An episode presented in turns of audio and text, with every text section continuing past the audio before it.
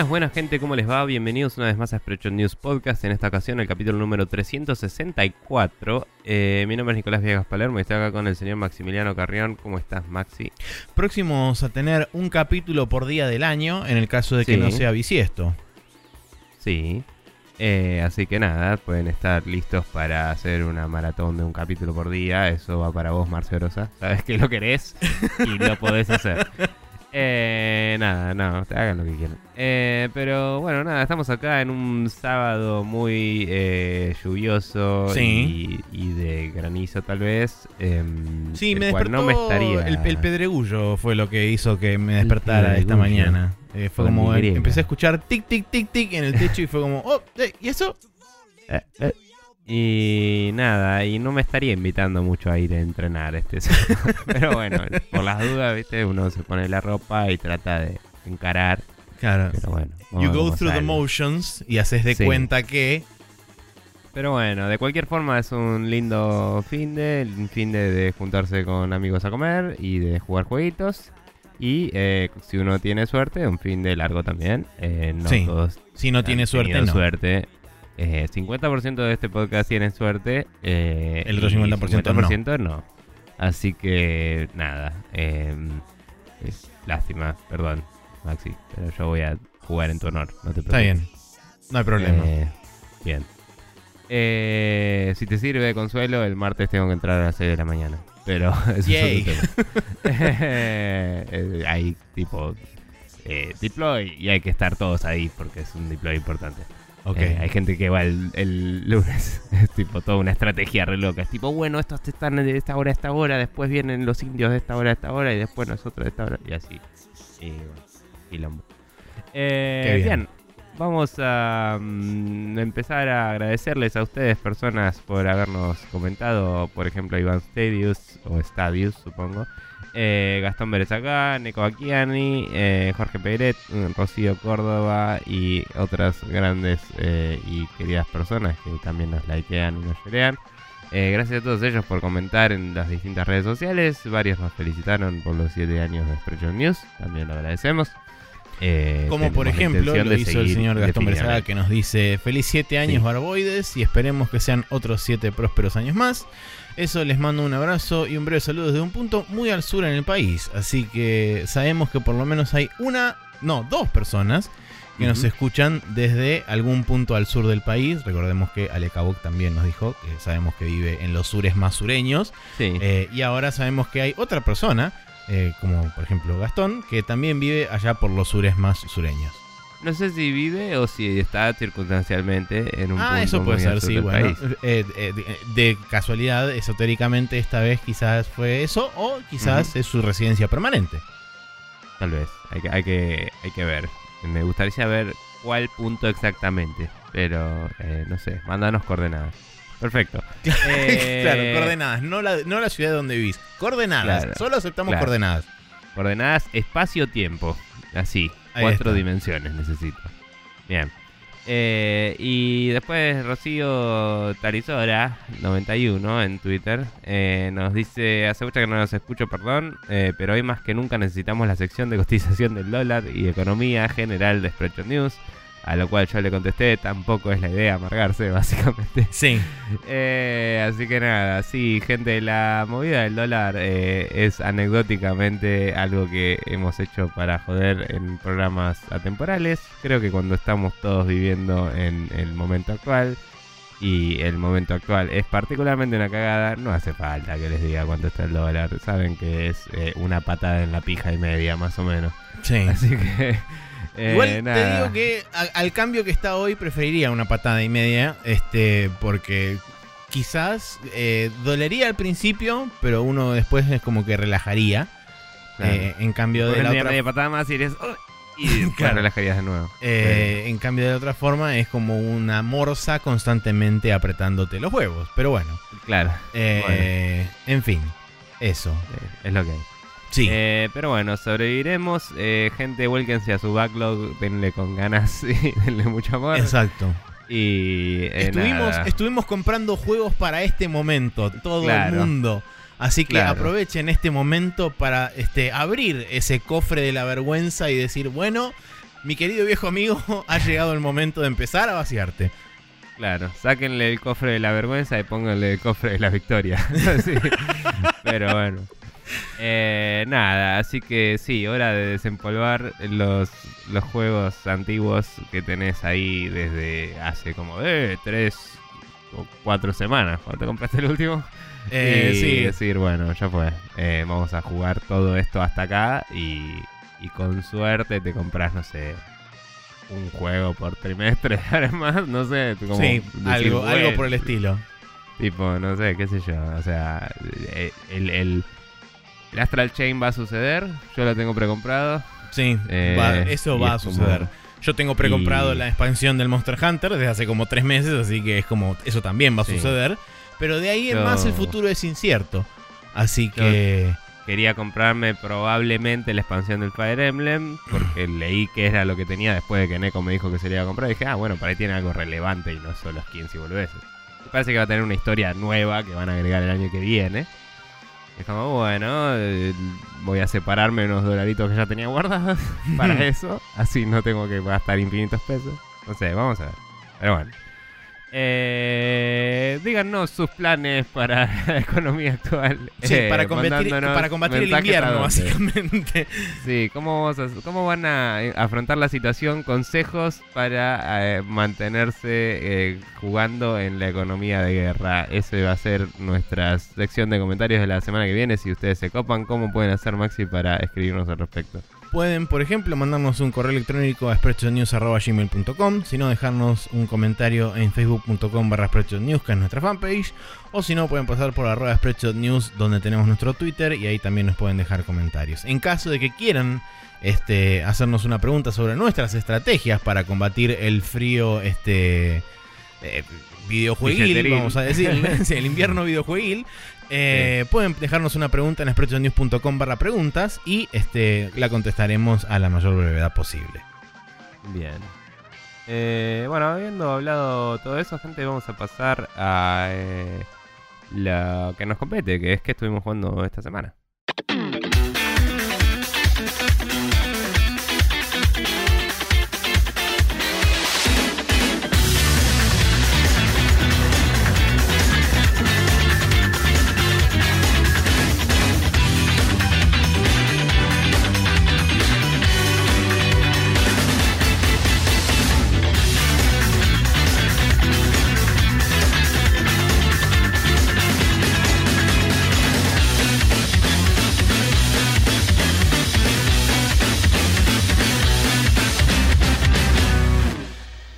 Estamos de vuelta con figuritas repetidas eh, varias, Sí. porque son juegos largos todos, em, básicamente. Eh, y nada, la verdad es que si te tengo que decir hasta dónde llegué en el Wolfenstein, te miento porque me olvidé un poquito, pero eh, me estoy acordando mientras lo digo. A ver, eh... ok, sí. Nada, eh, seguí un cacho el Wolfenstein desde donde había dejado la otra vez, que fue tipo cuando llegué a Nueva York, eh, que te contaba. Eh, exploré ahí la parte de... mm, Vos entrás por abajo porque creo que te había dicho que tenías que contactar miembros de la, De la eh, resistencia, rebelión, de la resistencia yankee y tenías helicópteros nazis que te habías robado en el primer juego y era como, che, si nos ven nos van a cagar a tiros. Em, lo cual, ¿para qué mierda son helicópteros invisibles al radar experimentales, no? Pero bueno, no importa. Eh, y básicamente el, te hacen ir por tierra, que se supone que en, en la tierra es todo un lugar así, nuclear wasteland, entonces esa es la excusa para que vayas solo, porque vos tenés eh, un traje re loco que te permite cuidarte de la radiación, que eh, no importa de dónde sale a nivel historia, sepan que es parecido al de el, el New Blood, viste, El- el- los trajes que tienen las hijas de Blazkowicz. Ah, ok, sí. Eh, entonces nada, tenés una movida así medio loca y como que podés bancarte la radiación y esa es la excusa. Eh, y tenés todos esos enemigos esquineados que había contado la vez pasada de, de hola, soy un nazi radioactivo. Em, o antirradioactivo, ponele. Eh, cuestión que me pareció interesante ver así toda la ciudad devastada y todo, pero a nivel level design, eso también lo comenté un poquito. eh, un poco en quilombo. Como que había partes que no estaba seguro si podía o no llegar saltando de... a- a- a- había unas escaleras rotas y, y es como que si vos corres y saltás casi llegás a treparte, pero la caja de colisión no te llega a dar, ¿viste? Y como que yo veía, vos tenés unas eh, indicaciones de dónde hay un enemigo de esos que suben la alerta, ¿no? Que son como capitanes, Sí. que tienen una radio. Y tenés una indicación 2D de dónde están, no te dice si están arriba o abajo. Claro. te Entonces dicen yo en qué posición seguro- X sí, pero no te dicen qué altura. Sí, yo estaba seguro de que estaba arriba del edificio donde estaba y estuve buscando, no te jodo, como 10 minutos como mierda subir ah, arriba de todo. Y de golpe el chabón entra por la puerta de abajo. Y es como la concha de tu madre. Te estuve buscando todo este tiempo, hijo de puta. Se ve que le maté absolutamente a todos los chabones y tuvo que venir él, ¿viste? Claro. Y, y le pegué un tiro en la jeta y me fui. tío. Pero estaba tan seguro de que había algo ahí arriba también. O sea, es como que no me. Eso no me gustó mucho. eh, Claro, de la forma en la que estaba construido el nivel te daba a pensar Sí. que si no, si aunque sea no estaba el chabón ahí arriba, había Sí, un, algo un algo extra. Sí, sí. Quizás había y lo tuvieron que cortar del juego. Qué sé yo, no importa. Pero podrían haberlo tapado mejor como para indicar mejor eso. Claro. Eh, había muchas áreas no lineales conectadas por pasillos lineales y era como saber para dónde mierda tenés que ir y te perdés un poco, básicamente. Si explorás todo el tiempo. Si no, si vas derecho creo que es bastante claro. Pero si, si haces como yo, que decís, bueno, voy a ver qué hay y das vueltas, claro. llega un momento que es como, para, ¿de dónde había venido y qué onda? Nada, Sí, el, comentario en líneas generales de lo que era el layout de los niveles y el level design en general es que era medio laberíntico y no se sabía si era bastante a propósito o no, pero la, ¿El dos? eh, en el 2, sí. Y una de las cosas que criticaban era que justamente ese aspecto laberíntico no recompensaba la exploración porque no había ni ítems, ni cosas escondidas, ni nada sí. de eso. Es lindo igual ver el escenario y todo. No, no, Está- no, me parece que está bueno, pero, Pero estaría no es- bueno, digamos, que vos recompenses la curiosidad del, del jugador con algo para decir, bueno, te gastaste en venir hasta acá, toma esta boludez. que, eh, digo, Para mí que fue alguien que, que laburaba ahí, que dijo, che, loco, el primer Wolfenstein era laberintos, hay que hacer más laberintos. tipo, Puede ser, así. sí. Eh, pero bueno, no sé, de cualquier forma, digamos, pasé esa parte. Eh, eventualmente apareció un robot gigante resarpado, mal, como así enemigo de onda boss. Y, mm, y yo ya tengo el láser que tenía en el 1, viste que al principio de este juego no lo tenés, pero te lo vuelven a dar. Y con ese láser ya un poquito tuneado, eh, fue como... El chabón tenía dos brazos con armas, ¿no? Sí. Eh, así como empotrados, onda... Como los Cyber Demons, ponele, pero no. Eh, Ok. Y fue como, bueno, voy a ver si puedo destruirle los brazos. Eh, y le disparo el brazo y explota la mierda. Le disparo el otro brazo, explota la mierda y se muere. Y fue como, bueno, eso fue anticlimático as fuck. Eh, pero, porque el juego te da eh, para. Te da upgrade kits que puedes gastar como quieras en las armas. Y, mm, y yo gasté dos en el láser. ¿Viste? Le di uno que era mm, el doble de balas, digamos. Y otro Sí. que le daba, creo que más daño, no me acuerdo. Entonces, ya con eso solo es como que era super OP contra ese bicho. Porque el láser es particularmente bueno contra los bichos de armadura. eh, con- contra los. eh, Sí, no con sé, los cosas mecánicas. Y cosas mecánicas, sí. Em, entonces fue medio mm, pelotudo eso, pero bueno, nada. Eh, o sea, se notaba que todo el layout del lugar daba para dar vueltas alrededor del chabón y cagarlo a tiros, pero le hice mierda en nada, tipo. y, y de hecho no spawnearon más enemigos que yo pensé que al menos iban a aprovechar la arena para hacer más quilombo. Entonces cuando lo maté, recorrí todo el área y era bastante vacía solo para darle vueltas al chabón y también como que fue exploración al pedo. Cuestión que seguí, entré en un edificio que ya es el edificio al que tenés que ir, pero tenés que ir subiendo y hay como elevator shafts y cosas. Subís un poquito, qué sé yo, te caes a tiros unos chabones hasta que llegas a una escalera que ahí es como cinemática, miras para arriba, empezás a subir la escalera y no, no suena el tema de Metal Gear Solid 3, pero sería el momento, ¿no? Em, y subís arriba de todo y te encontrás con la rebelión. Hay una cinemática así de, eh, ¿quién sos vos? ¿Qué sé yo? Blas, sos demasiado rubio de, ojos azules para estar acá vos. Y, y un poco así. Y em, hay una, una mina que es tipo una negra con un afro así re... Estaba en Eh, material promocional la negra, así que. Sí, re feminista inclusión. pero bastante bien. No, no a un nivel, eh, digamos... Checkbox. No, a un nivel eh, de- debatible, ¿no? Puede ser un checkbox. pero digo, no, no me pareció una bajada de línea. Me pareció que era una mina eh, que le ofendía... O sea, me parece que está guionado bien, como que le... le- como que te apura un poco con tus expectativas, ¿no? Y, y- y nada más, no es que es tipo todo el tiempo bajada de línea. Eh, y había un chabón medio nervioso ahí y hablas con los dos, bla, bla, bla. Te sentás, tipo, cuando te dejan pasar, qué sé yo, y ahí se dan cuenta que sos BJ Blazkowicz y es como, oh, holy shit, tipo, qué sé yo. Y, y hablas con la negra y la negra se pone a amamantar un bebé. Porque, tipo, este juego es para adultos, así que vamos a mostrar una teta y amamantar bebés. Eh, que me parece un statement bastante fuerte para los yankees que, tipo, no dejan mostrar nada nunca, ¿no? Sí. Em, pero por eso digo, ese tipo de cosas que decís, hacía falta, no para nada, eh, pero te da una sensación de esta persona vive acá y tiene esta situación, ¿no? Y, y como, como decía la otra vez, un juego shooter cabeza te- se anima más a mostrarte cosas que pasan todos los días que un Sí. juego súper... Y cosas de la vida cotidiana. Last of Us, ponele, ¿me entendés? O sea, y, y me parece muy valioso en sí mismo, más allá de que sí es para tildar una caja eso, ¿me entendés? Sí, obvio. Sea, es me- una me- caja que nadie tiene, eso es lo que digo. Claro, Eso es, tal como- cual, es sí. interesante por eso. Sí, Eh, eh, creo que igualmente eso, eso viene un tema de justamente cómo, cómo se encaran ciertas filosofías de diseño y a la hora de planear ciertas cosas y te das cuenta, digamos, cuando el juego eh, viene, digamos, de un pedigree de, por ejemplo, un estudio europeo versus, como es el caso del Wolfenstein que lo hace Machine Games, que son suecos, sí. versus juegos este, que están hechos en Estados Unidos, que tienen siempre ese toque de Hollywood, entre comillas, o cinematografía. Sí, de nadie también. caga, tío. Claro, tal cual. Nadie tiene necesidades fisiológicas de ningún tipo, excepto quizá dormir en algún momento.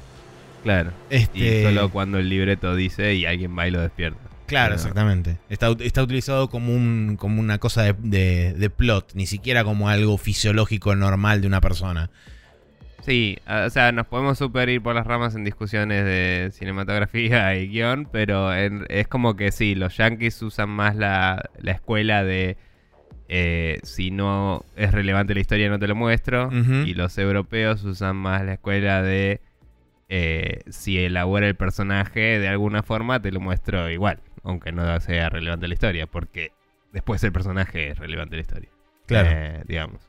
Pero bueno, nada, mientras están teniendo esta conversación, eh, Blazkowicz le dice, oh, qué lindo bebé, y le dice, es una beba. Y es como, ah, perdón. Y dice, ¿por qué, ¿por qué pedís perdón? No sé, le- tipo... em, y tipo, no hay nada que pedir perdón, es una bebé, ¿qué crees? Y, y nada, como que Blazkowicz le dice, ah, no, yo estoy esperando bebés también, qué sé yo. Y de golpe caen los nazis. Y es como, bueno, evacuación, yupi, eh, vengan con los helicópteros, vamos todos, todos se van para arriba y vos tenés que aguantar el búnker ahí. Y es ahí es donde me quedé. Eh, y básicamente tengo que cagarme a tiros con medio planeta o algo. Y lo dejé ahí. Em, porque no me acuerdo con quién me junté, que era como, bueno, para, para jugar acá y listo. Em, pero bueno, nada. eh, por ahora divertido y todo, pero lo que decía, el level design medio raro. Eh, todo esto sigue siendo desde la secuencia inicial, ¿no? Que era como, bueno, este es el plan, hay que ejecutar el plan. Y todavía no tuve una misión real. O sea, esta fue la misión de venir y contactar a estos. Pero todavía no tuve una misión como en el otro, que es como, che, hay que hacer esto y para esto tenemos que hacer esto otro.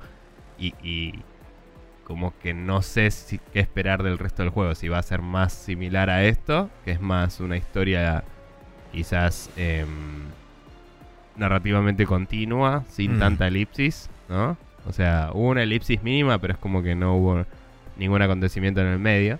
Claro. Así va a ser más como el 1, que es como haces la misión, volvés, pasa un tiempo y es como, bueno, ya tenemos la siguiente misión. Y en el medio pasaron cosas y, y como que hubo variantes, ¿me entendés? No sé si es todo más streamlined o si es un poco más eh, y, eh, eh, a lo largo de un año, ponele o algo así. Pero bueno, nada. Lo voy a seguir y la estoy pasando muy bien, igualmente. Y el combate está bastante bueno. Yo había escuchado que el combate del 2 no era tan bueno. Eh, pero bueno, dicen decían lo mismo del 1 en realidad. Y no, no me parece tan malo. Me parece bastante adecuado. Eh, así que no sé qué onda. Eh, creo que la gente lo empezó a comparar con el Doom y es como, bueno, sí. Y pero, sí. pero bueno. Eh, eso es Wolfenstein. ¿Querés hablar vos un poco? Dale, eh, bueno, yo seguí muy poco, muy, muy poco. Final Fantasy VI. eh, después de haber terminado la sección de la ópera, eso te lleva básicamente. ¿Esa es la mitad del juego, más o menos? Eh, según me comentó Neko, sí, es un poquitito después de la mitad del juego Sí, eso. me parecía. Eh, justo después de ese momento de la ópera, te juntás con otro potencial party member que tiene. que es dueño de una. de un airship. O sea que eventualmente después vas a tomar control de ese airship. Por el momento es- el chabón mantiene el control y te lleva de un punto particular a otro, que es cerca de la capital del imperio, para justamente poder ejecutar, eh, digamos, el, el favor que te pidió Ramu cuando vos este, estás buscando a Terra después de que Terra se da cuenta de que es un Esper, que medio Ujú. como que enloquece y sale volando y se va por el mundo perdida. Eh, con un grupo de la party tenés que ir a buscarla. flashea tipo Supersonic, ¿no? Eh, Se pone en medio, medio una onda supersonic, pero y violeta. se va tipo... Eh, Falta el avioncito al lado. Claro, claro. Eh, pero bueno, la cuestión es que vos con, con un grupo de chabones la vas, la vas buscando por el mundo hasta que la encontrás. eh, y Ramu la está cuidando, que es uno de los espers. Y aparentemente Ramu te cuenta un poco el backstory del mundo, donde te dice que no, había un momento, la clásica, había un momento donde espers y humanos vivían todos juntos, alguien se dio cuenta de que podía eh, chuparle la energía vital a los espers y con eso hacer magia y, po- y poder este, eh, darle energía a máquinas y todas esas cosas, entonces empezaron a capturar a los espers y los empezaron a succionar la fuerza vital. Eh, entonces los, el grupo de espers que quedó, digamos, eh, desperdigado por el mundo, se juntaron todos en un lugar y se encerraron en como una especie de dimensión alterna donde bloquearon la puerta para que nunca más pudieran entrar y no, no tuvieran nunca más contacto con la humanidad. Eh, el tema es que hubo un grupo de rezagados que quedó, digamos, fuera de, ese, de esa evacuación. Y ese grupo de rezagados es lo que capturó el imperio y los estaba torturando, básicamente, extrayéndoles la fuerza vital para poder entre comillas, tener energía para, el- para lo- las maquinarias del imperio. Entonces, Ramu te dice, bueno, eh, la única forma de poder rescatar a Terra de la situación en la que está, que básicamente está medio en coma, sin responder, es eh, rescatando al resto de los espers y que ellos la- le hablen porque básicamente Terra se crió en cautiverio y no conoce no, no conocía su pasado porque le habían lavado el cerebro y le habían transformado en una especie de máquina de matar. Entonces Mm. la idea es que el resto de los espers le, la introduzcan a, a lo que es ser un esper y, y de esa forma calmarla y volverla a la, norma- a la normalidad. Eh, y ahí paso también te introducen la mecánica de los summons, que es bastante diferente a, a como son los summons por ahí en otros juegos de Final Fantasy. Por ahí lo- los más actuales. En, en cierta forma los, los antiguos juegos de Final Fantasy son bastante similares. Que vos Mm. podés equipar y desequiparle los summons a cada uno de los personajes a voluntad. Y lo que tienen los summons eh, que vienen eh, adjuntados con un grupo de magias. Y ese, ese grupo de magias tiene un multiplicador asignado a cada una de qué tan rápido o tan lento se puede aprender. Eh, Y por supuesto, a medida que vos vas matando enemigos, también vas ganando puntos, que son, creo que se llaman AP, que dependiendo del multiplicador, eh, ganas una cantidad ma- mayor o menor para cada una de las magias hasta que vos la aprendés. Una vez que vos la aprendés, puedes desequipar ese summon y las magias le quedan aprendidas a cada personaje. Pero bueno, todo esto es para contar que eh, después de la ópera, todo eso pasa, digamos, antes de la ópera. Después de la ópera te encontrás con ese chabón Seltzer, que es el que tiene el, el airship, que te lleva hacia la capital del imperio, donde Mm. yo me quedé justamente, que es básicamente tenés que infiltrarte al laboratorio para poder rescatar estos espers y qué sé yo, y después de ahí la historia continúa. Así que estoy justamente en ese punto donde me, estoy justo afuera de la ciudad, me armé una, una carpita, usé una tent para curarme Sí. con todos y dije, bueno, adelante mis valientes. Y Steam me avisó que el Monster Hunter World estaba a 50% de descuento, me lo compré y jugué 40 horas del Monster Hunter World. Perfecto. y así seguía la historia del Final Fantasy. Exacto, y así seguía la historia, cazando monstruos gigantes, usando sus partes para co- construirte armaduras, etcétera. Claro. Y así sustantivamente. Eh, ¿Sabes qué? Tipo, me había medio olvidado, a pesar de que sé que esa es la historia del, del 6 por haber escuchado eh, No One Can Know About This.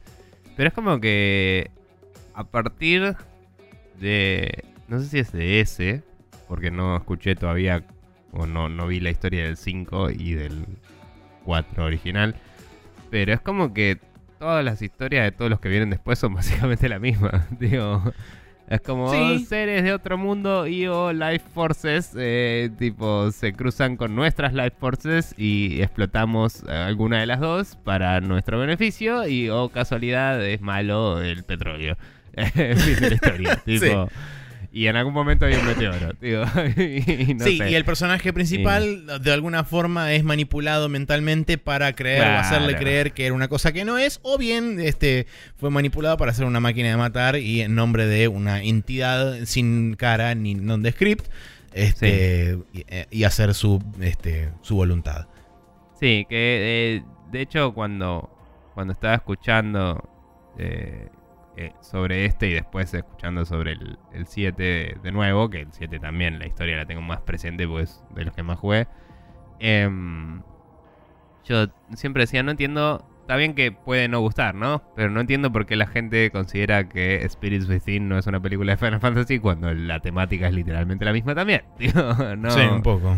es como, es, es la película más Final Fantasy que vi en mi vida y eso que vi la de, la de eh, Advent Advent Children.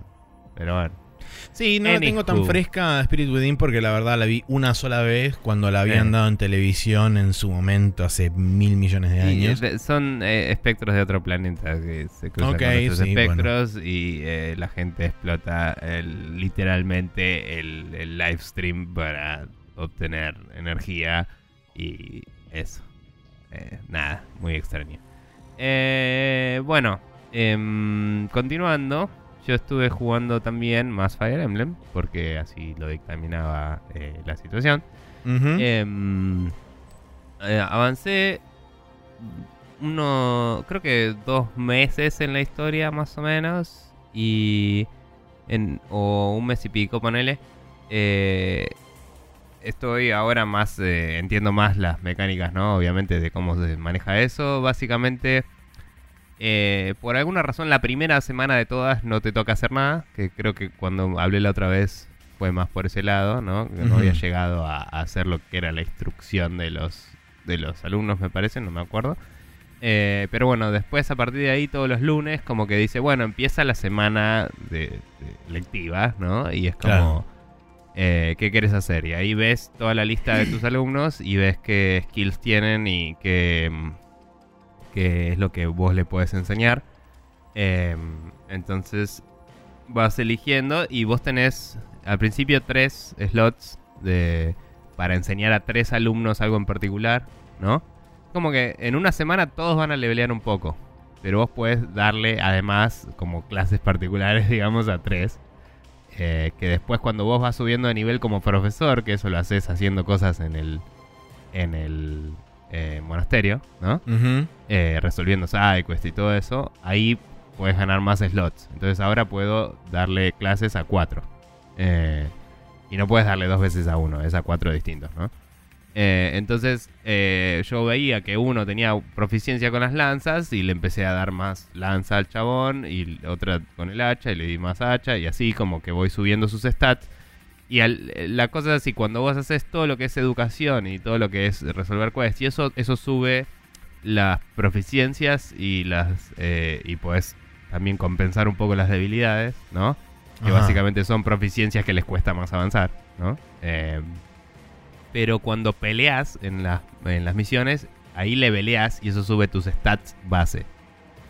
Entonces, después, el sistema de reclutamiento, que vos puedes agarrar chabones de otras casas para que vengan a la tuya, implica esos dos, esos dos valores y es como que te dice, mira, para contratar, a- para eh, que este chabón venga con vos, vas a tener que tener buena vitalidad, ponele. No, no, no es un caso, creo, pero bueno, buena fuerza y además saber sobre lanzas. Entonces, tenés que tanto haber peleado como haber instruido bastante.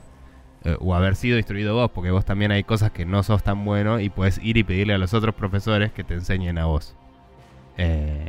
Eso también te gasta. Eso lo haces los domingos, que son los días que tenés libres. ¿no? Pero te gasta time slots también. te gasta time slots del domingo, o sea, no de la semana. Ok. Eh, entonces nada, bueno, en la semana vos eh, asignás a los chabones distintas cosas, van aprendiendo, si ellos tienen proficiencia, a veces aprenden más, entonces les sale un perfect, entre comillas, y te deja enseñarles una cosita más. Porque cada uno que le enseñás también tenés, eh, según su motivación, que es una barrita que la vas llenando, pelotudeando con ellos, charlando, contestándoles cosas que les gusten, que literalmente puedes contestarle algo que le gusta a uno y algo que le gusta al otro, que son opuestos uno al lado del otro y no pasa nada. y es como bueno. Ok.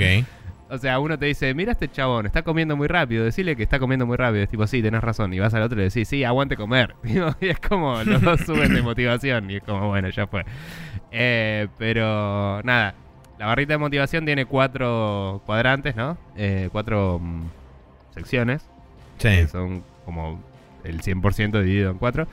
Y mm, si están al mango, es como que puedes, cuando les instruís, hacerle cuatro boosts distintos. O sea, le puedes decir, bueno, eh, te enseño cuatro veces lanza, o decís, bueno, te enseño lanza y espada y eh, liderazgo y esto, y como lo distribuís como quieras. Y si uno te sale perfect, te, da, te regala uno, entonces puedes enseñarles una boludez más. Eh, y nada, entonces como que ahí eso hace que los chabones tengan como un build, una tendencia a un build predilecta que te conviene explotar porque te va a dar más bonuses. Pero igual si vos querés llevarlos para otro lado podés, eh, pero te va a costar más, digamos. Em, entonces así es como el juego balancea un poco a los personajes porque ya tienen una tendencia, aunque no sean escritos en piedra. Eh, entonces nada, vos haces eso los lunes y después pasa toda la semana. Y al fin de la semana eh, ves cómo le suben los stats a todos, incluidos los que vos busteaste, digamos. eh, y te da el resultado de quiénes aprendieron qué skills y qué cosas pasaron. En el medio de la semana a veces se disparan eventos que no sé si son random o si son prescripteados o no tengo idea, o si dependen de valores que no estoy viendo. Mm. Pero por ahí viene uno y se te acerca y te dice, che, ¿sabes que estuve pensando y me parece que me gustaría aprender esta otra arma? Y vos puedes decirle sí o no. Y eso cambia sus eh, objetivos, entre comillas. Y sus objetivos también se los seteas vos. Y eso lo que hace es que cuando le pelean solo sin que vos les ayudes en nada, se enfocan en esas skills, digamos. Ok. Entonces vino una y me dijo, che, como yo eh, soy eh, rápida corriendo en el escenario, qué sé yo, la gente me está diciendo que debería tirarme para el lado de Thief, ¿no? Eh, entonces vos puedes hacer eso y cambia sus prioridades de armas para usar armas más del Thief y, y velocidad, digamos. Eh, entonces le dije que sí le- y otro chabón me dijo, che, estaría bueno enfocarme más en ir a caballo, que es un tipo con una lanza que con la lanza la rompe, y podemos darle, tipo, aguante el caballo con lanza. Em, Claro. y todo así. Eh, y también a veces te frenan para hacerte una pregunta más bien filosófica, ponele, y vos les contestás lo que se te canta el orto. Y si se alinea con sus pensamientos, también le sube la motivación. Y es un evento más bien chiquito, que imagino que también le da un boost en los números finales. Lo que sea. Son todos eventos así para, para hacerle un poco de ambientación a la instrucción, que es automática. ¿no? Claro. Eh, y después por último también hay como un proyecto que puedes ponerlos a hacer semanalmente, que hasta ahora solo vi tres, no sé si más adelante hay más, pero hay tres slots ahí. Y mm, uno es tipo, anda a limpiar los establos, otro es anda a tipo, no sé, cuidar a los pegasos, ponele. Y otro era eh, anda a eh, sacar, creo que era tipo las malas hierbas o algo así, del del tipo andar a, a cuidar el- Limpiar la huerta, la ponele. cosecha. Sí, sí, la huerta.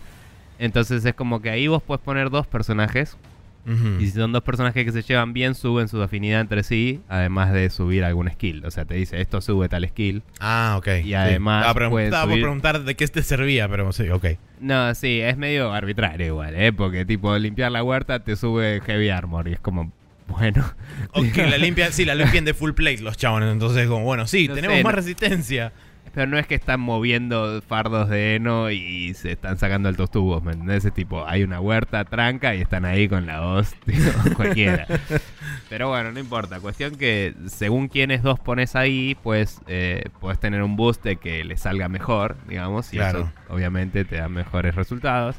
Y además tienen un- una charla así medio boluda al final que indica que también les fue y sube sus... eh, sus em, relaciones, ¿no? Sus eh, afinidades entre sí. Que cuando están en combate, si están cerca, empiezan a pelear mejor también. Eh, entonces te conviene hacer todo ese tipo de cosas. Eh, puedes hacer automático todo esto si no te gusta y el juego lo resuelve por vos. Eh, Pregunta. Sí. Las relaciones entre los personajes y ese tema de las afinidades, eh, Mm. ¿tienen alguna evolución? ¿O es si, digamos, si alguien Sí. se lleva bien con otro, siempre se van a llevar bien y solamente mejora? Y si alguien se lleva mal, siempre se van a llevar mal y no hay forma de invertirlo eso. Em, se puede hacer que se lleven mejor. No vi forma de hacer que empeoren, pero porque no estoy tratando de Claro, hacerlo. no, sí, porque sería negativo para No es la los idea tampoco, y claro. porque y porque nada, el juego es muy de seamos todos amigos, ¿no? Por eso, por eso Eh, enfaticé el tema de revertir una relación negativa en algo neutral pero- o positivo. Pero sí, digamos, hay una personaje en particular que uno de sus... eh, vos podés ver en todos los stats y todo, podés ver tipo notas que, el personaje... No sé si las tiene o las toma cuando hablas con los personajes. Como hablé mucho y vi las Ah, notas tarde, no sé si esas se van llenando con el tiempo, ¿no? Pero hay una personaje que es básicamente una, una de las waifus, que es una... em, una idol. Que, eh, tipo era cantante, qué sé yo, y de golpe se unió a esto. Y esa mina, además de tener un stat que por ser tipo una... Una... Sí, artista, cantante, que, que si estás cerca de ella al final del turno te cura un cachito, ¿no? Claro. Como si fuera un buff. Em, además de eso y todo eso, eh, tiene, o sea, tiene notas de le gusta cantar, no sé qué, es muy llevarse bien con la gente, que yo, no le caben los nobles eh, hinchapelotas. Los nobles que se la creen. Y hay otro chabón que de la lanza que te decía antes, que es un noble que se la recontra cree.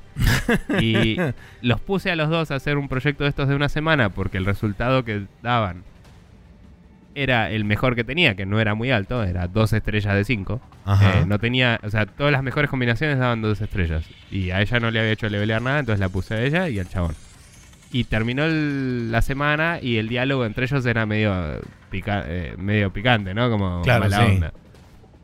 Y cuando vos vas subiendo estas relaciones, después se disparan diálogos entre los personajes que vos podés ver si querés. O sea, abrís un menú y aparece un signo de admiración como hay un diálogo para ver, ¿no?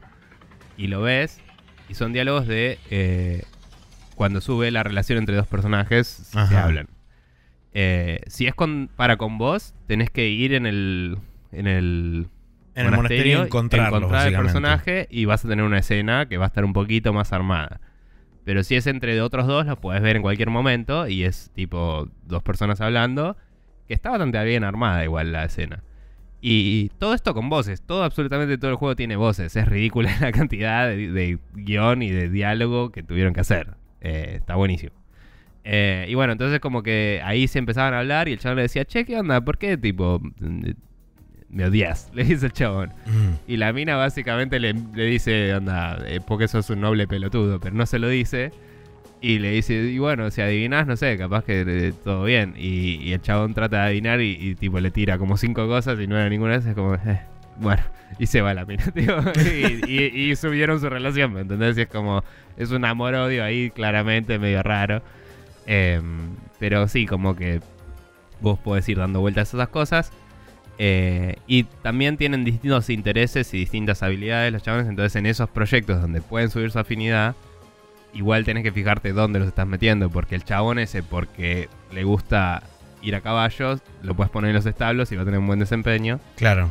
Pero hay otra que, no sé, no le gusta y si lo- la pones ahí, mm, aunque se, capaz su relación podría subir, supongo, eh, no subiría mucho porque no tienen buen resultado.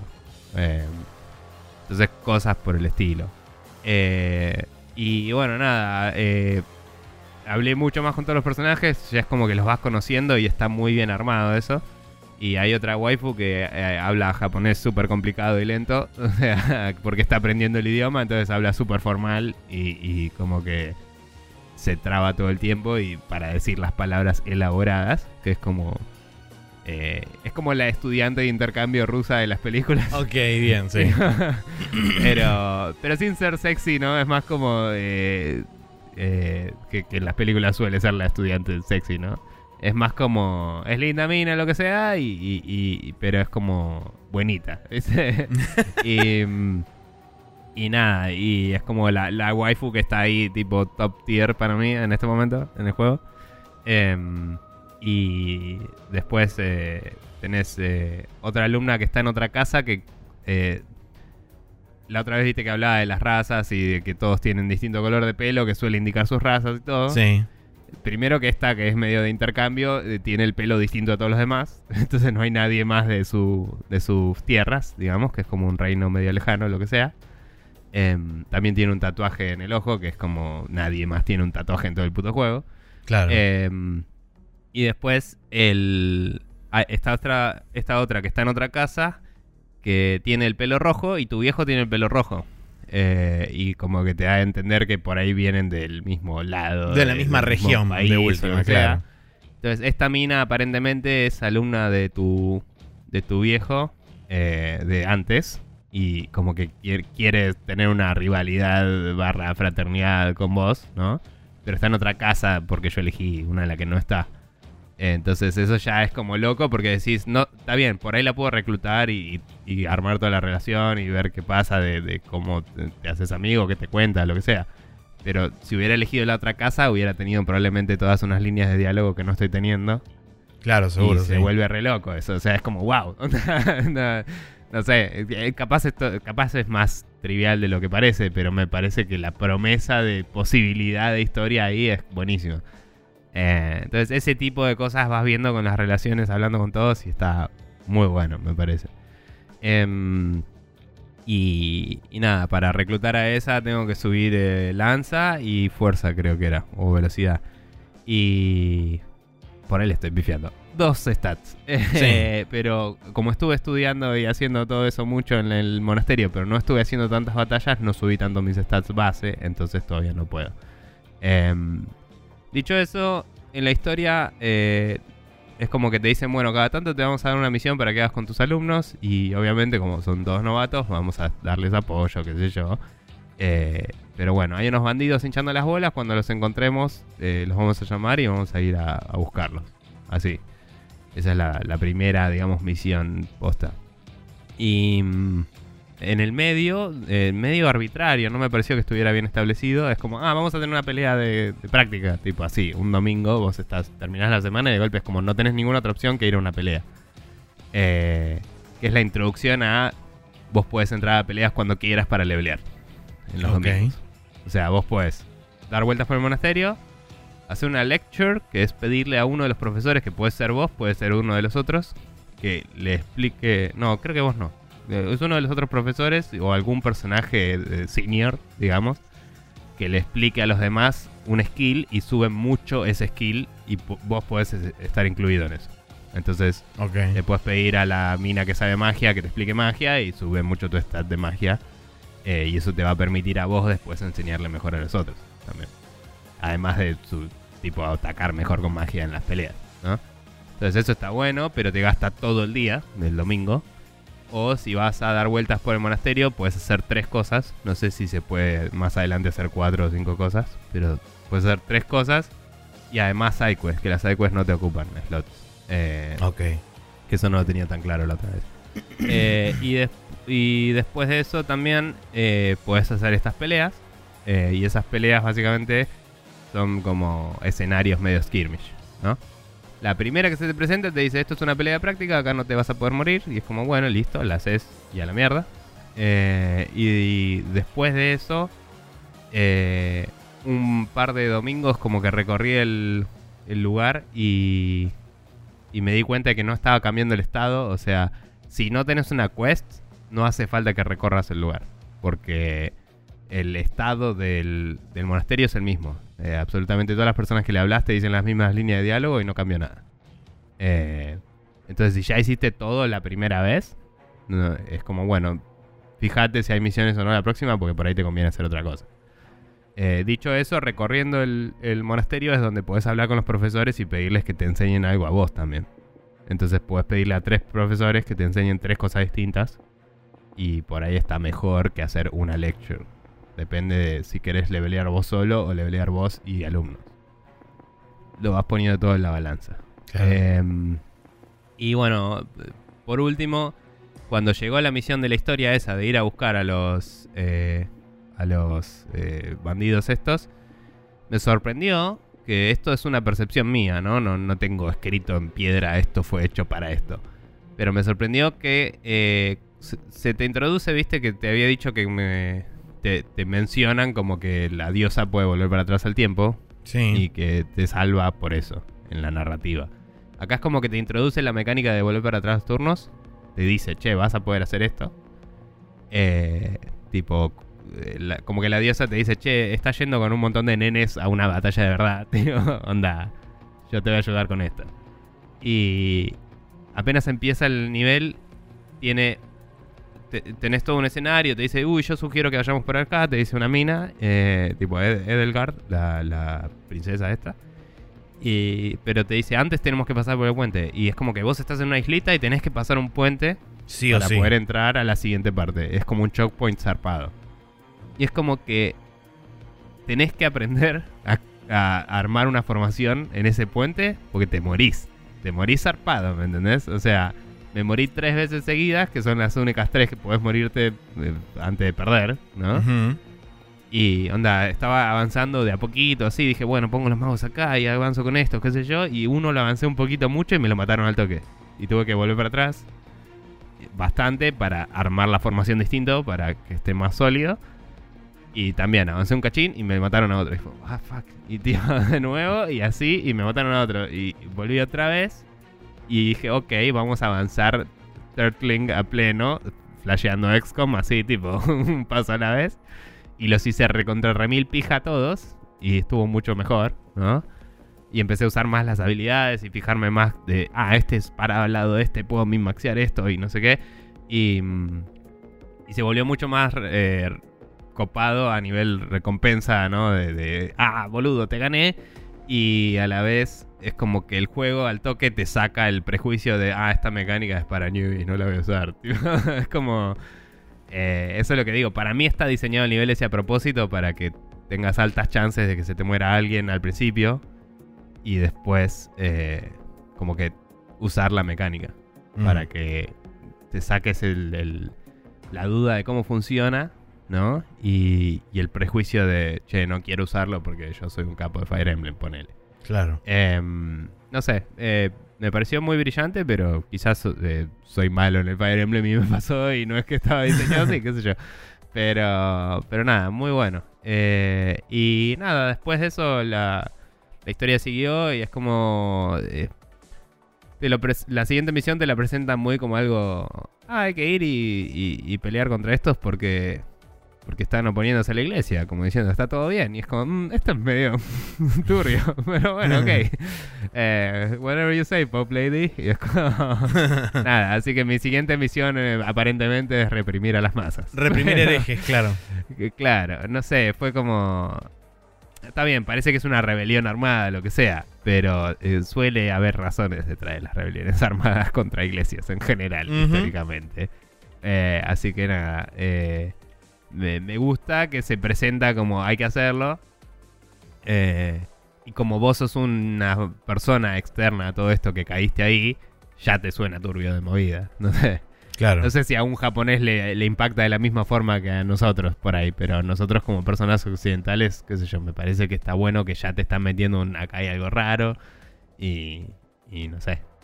Pero bueno, eh, la estoy pasando muy bien, tengo que seguir eh, y nada, eh, estoy tratando de no super spoilear todo y me parece que igual lo más importante del juego son todas las relaciones con todos los personajes, entonces contar un poquito la historia no me parece no me parece tan mal. Igual no voy a decir ningún plot twist ni nada eh, que vaya surgiendo. Eh, igual el que más me preocupaba spoilear era Neko y lo va a buscar hoy, así que creo que estamos bien. Y, y nada, eh, aguante y la estoy pasando genial. Eso. Bueno. Eh, bueno, yo Bien. brevemente, como dije, me compré el Monster Hunter World en PC y Sí. eh, terminé la historia, o sea, arranqué la historia y la terminé. Eh, cuento con la enorme ventaja de que las 800 y pico de horas que jugué este, en Play 4 me ayudaron mucho a tener, primero, una idea El camino bastante... ¿Cómo? Camino óptimo. Sí, tener una idea bastante acabada de qué ítems y equipamiento necesito en cada lugar Y de hecho, si por ejemplo vos eh, tenés dentro de todo buena armadura de low rank y la tenés relativamente bien actualizada, podés llegar conociendo las, este, las mecánicas de los monstruos y conociendo los movimientos de los monstruos. Puedes llegar hasta casi los Elder Dragon sin ningún problema. Eh, los Elder Dragons pegan un poco más duro, entonces ahí sí vas a necesitar empezar a cambiar piezas de armadura por armadura high rank, sí o sí. Eh, pero aún así terminé, digamos, la historia con casi todo el equipamiento low rank, menos dos piezas de armadura que eran high rank y las tenía subida a level 2 o 3. Entonces, Mm. eh, es, es relativamente asible el juego con, digamos, una mínima cantidad de piezas de equipamiento, porque tampoco me puse a grindear demasiado para sacar equipamiento, cosa que es lo que empecé a hacer después de terminar la historia. Empecé a sacar este, el equipamiento grande, tipo empecé a matar el Dragon, se mete Sí. cosa de poder armar las piezas de armadura más zarpadas, que dan más armadura. Y después eventualmente zambullirme en la parte de los eventos, que todavía no lo hice. Eh, pero bueno, nada, eh, me, me dio. Me dio una buena perspectiva de cómo eh, entrenar a través de un juego esas. Bien que es exactamente el mismo juego, pero me da la impresión de que dentro de la, de la franquicia de Monster Hunter World, las skills son súper transferibles de juego a juego. eh, además de tener las mecánicas nuevas que le agregan, me imagino, en cada entrada. Que esas sí. Sí. por ahí las tenés que aprender de cero, pero digamos que el core de tu base de habilidades y de conocer los monstruos y leerle los movimientos y saber qué pueden ejecutar en cada, en cada momento, eh, es una información súper útil y súper valiosa que se transfiere bien de juego a juego.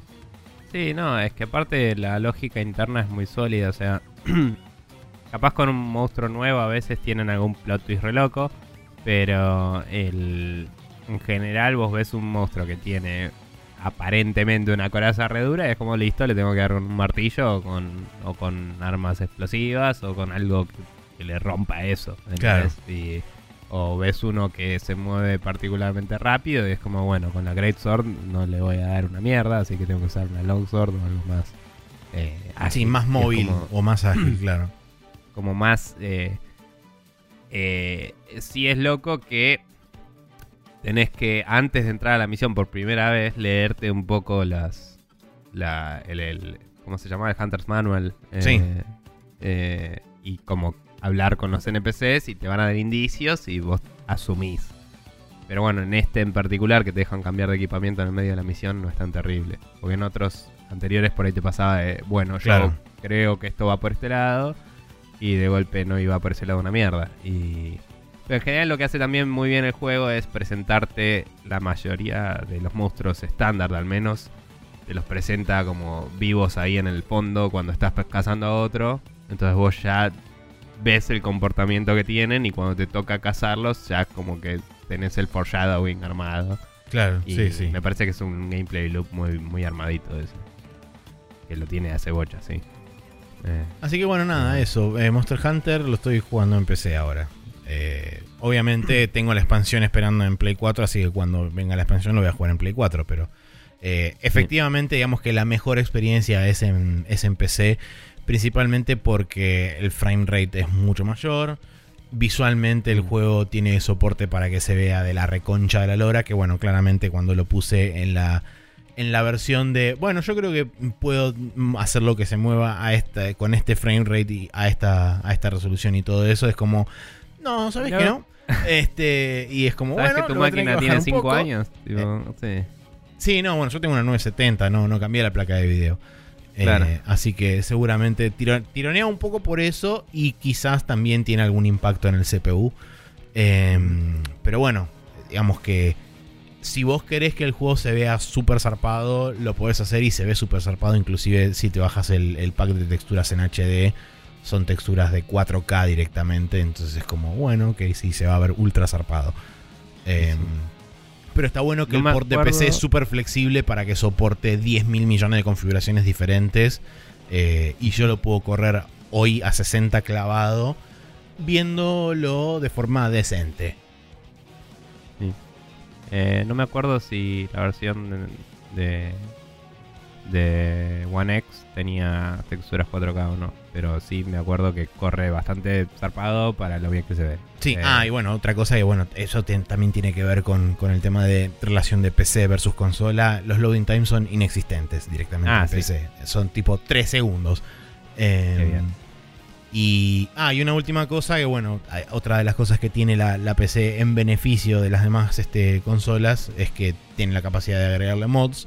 Yo le agregué Mm. dos mods nada más. El primero es un mod de exclusivamente eh, Quality of Life, que básicamente te pone los NPCs importantes en el Community Hall, que son el NPC de entregarle las, este, las bounties y todas esas cosas.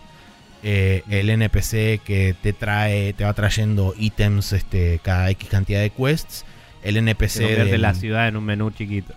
eh, sí, básicamente, viste, en, en el Common Hall, en el Gathering Sí. Hall arriba de todo. Ahí te los, te los popula eh, y te los pone cada uno en una esquina. Y te pone también al NPC de, de los este, pálico, de los pálicos safaris y al y al NPC que te deja este, farmear los ítems en, la- en la granjita barra árbol loco místico. Sí. Entonces es como, ese es uno. Y el otro es este de habilitar los vouchers de comida como ítem en el, en el coso este del árbol de la vida. Entonces es un ítem que puedes, poder entre comillas, farmear. Eh, en vez de farmearlo con quests y esas cosas. Mm. Eh, piola. Em, ¿Qué te iba a decir? Y usaste, más allá de que sabes qué builds usar en cada momento, etcétera, eh, ¿te ves usando otras armas o estás usando la? Eh, estoy usando también? longbow y arco porque son las dos con las que más cómodo me manejo. Igualmente sí Ujú. quiero empezar a probar otra arma. Eh, tengo ganas de, de probar la... Blade. No, tengo ganas de probar la Gunlance. Ah, sí. Esa es una, Eh. una de las armas que, que tenía ganas de probar ya de hace un tiempo. Eh, así que seguramente una vez que, que tenga un, un equipamiento más o menos copado en la versión de PC voy a empezar a experimentar con esa, con la Gunlance y ver a ver de qué se trata un poco. Está bien. Y pregunto, ¿hay algún... Por ahí no viste todavía, pero ¿hay alguna armadura loca eh, o algo así exclusivo de PC? No, Tipo- s- están todos la los barreta eventos. Gordon Freeman. Están todos Sí. los eventos de Play 4, excepto eh, el de Street Fighter y el de. ¿Cómo se llama esto? El de Horizon Zero Dawn. Mm. Después el resto, creo, de hecho es, es- son la- exactamente la misma cantidad de eventos que en, PC en Xbox. Eh, todas las armaduras que están en Xbox están en PC. Está la, el de, la del Devil Cry, el coso de Mega Man para el pálico, eh, y eh, el coso de Assassin's Creed, el skin de Assassin's Creed y el de The Witcher, que bueno, todavía no, no las hice esas, pero están en la parte Sí. de Special Assignments. Eh, así que ¿El de nada. Assassin's Creed lo habías hecho ese? Eh, sí, la había hecho en Play 4. Es una sidequest revoluda donde tenés que juntar un par de ítems. Eh, Mm. Y te dan una Layer Armor que es la de el, el- el coso de Bayek. Sí. Ah, y te dan también Mm. después un, un mantle que te sirve para correr más rápido consumiendo menos estamina. Ah, está bueno. Sí. Mm. Y el mantel es blanco así, tipo... Sí, de hecho es el, el mantle de Ezio. O sea, te lo pones y quedas como Ezio vestido de la cintura para arriba. Qué bien. Y, y cuando saltás hace... ¿O no? No lo Eso escuché, se no. supone que es un ruido de águila, pero no importa. No, no, no hace ningún ruido cuando saltas. Eh, tampoco hace el salto que hace Ezio, que es tipo abrir los, los- los brazos así, tirarse tipo de palomita. Sí, el, el, el, el salto del águila. Claro. Eh, no, no Em. hace eso. Hace el salto de Monster Hunter. Está bien. Bueno, bien. Eh, aguante. Que- nada que decir. ¿Y eh, el online y todo eso, jugaste con alguien o con sí, sí, estuve, estuve, ya respondí un par de SOS y, y- y mandé un par de SOS yo también. Es más eh, rápido con... Sí, no es. con na- Steam. no tarda nada en entrar, boludo, la gente. Es tipo, te aparece el, el coso Sarasa is waiting. Obviamente que si la gente está boludeando en el, en el community hall, comiendo o cambiando su equipamiento, va a tardar más. Pero si tipo la gente ya está lista para entrar. Eh, como Claro. en el caso mío, por ejemplo, yo cuando, cuando contesto un SOS ya estoy listo para, para darle al toque. Entonces, sí, el, el loading time serán entre que aparece el preparing en gris hasta el ready to go en verde, serán 10 segundos, 15. Claro. Sumado a los 3 segundos de loading time de, de la quest, son, no sé, en menos de 20 segundos estás jugando. Está bien. Eh, última pregunta al respecto. Eh, ¿Los updates ya alcanzaron la versión de consola y solo Sí. falta la expansión? Solo falta la expansión. Que de hecho la expansión en consola sale el 6 de septiembre y en, Y lo- sí, empecé y en PC sale el 20 adelante. de, de enero. Está bien. Eh, bueno, bien. Yo algún día probablemente lo compre en PC. No, no sé cuándo. Eh, pero tenía ganas de revisitarlo desde cero porque ya ni me acuerdo, aunque obviamente te acordás, pero digo, ya es, viste, cuando decís, no sé ni dónde tengo que ir, así que ¿por qué no arrancar de nuevo? Claro. Y sería una buena excusa. Pero bueno. Bien, eh, esos han sido los juegos que jugamos esta semana. Monster Hunter World, eh, Fire Emblem Three Houses, eh, el Wolfenstein New Colossus y el Final Fantasy eh, 4. Seis. 6. leí al revés el número romano porque estoy dormido. Em, recordemos que básicamente todo esto fue jugado en PC, salvo el Fire Emblem que es exclusivo de Switch. Así es. que eso. Continuando, vamos a pasar a las noticias de esta semana eh, y discutir un poco sobre ellas.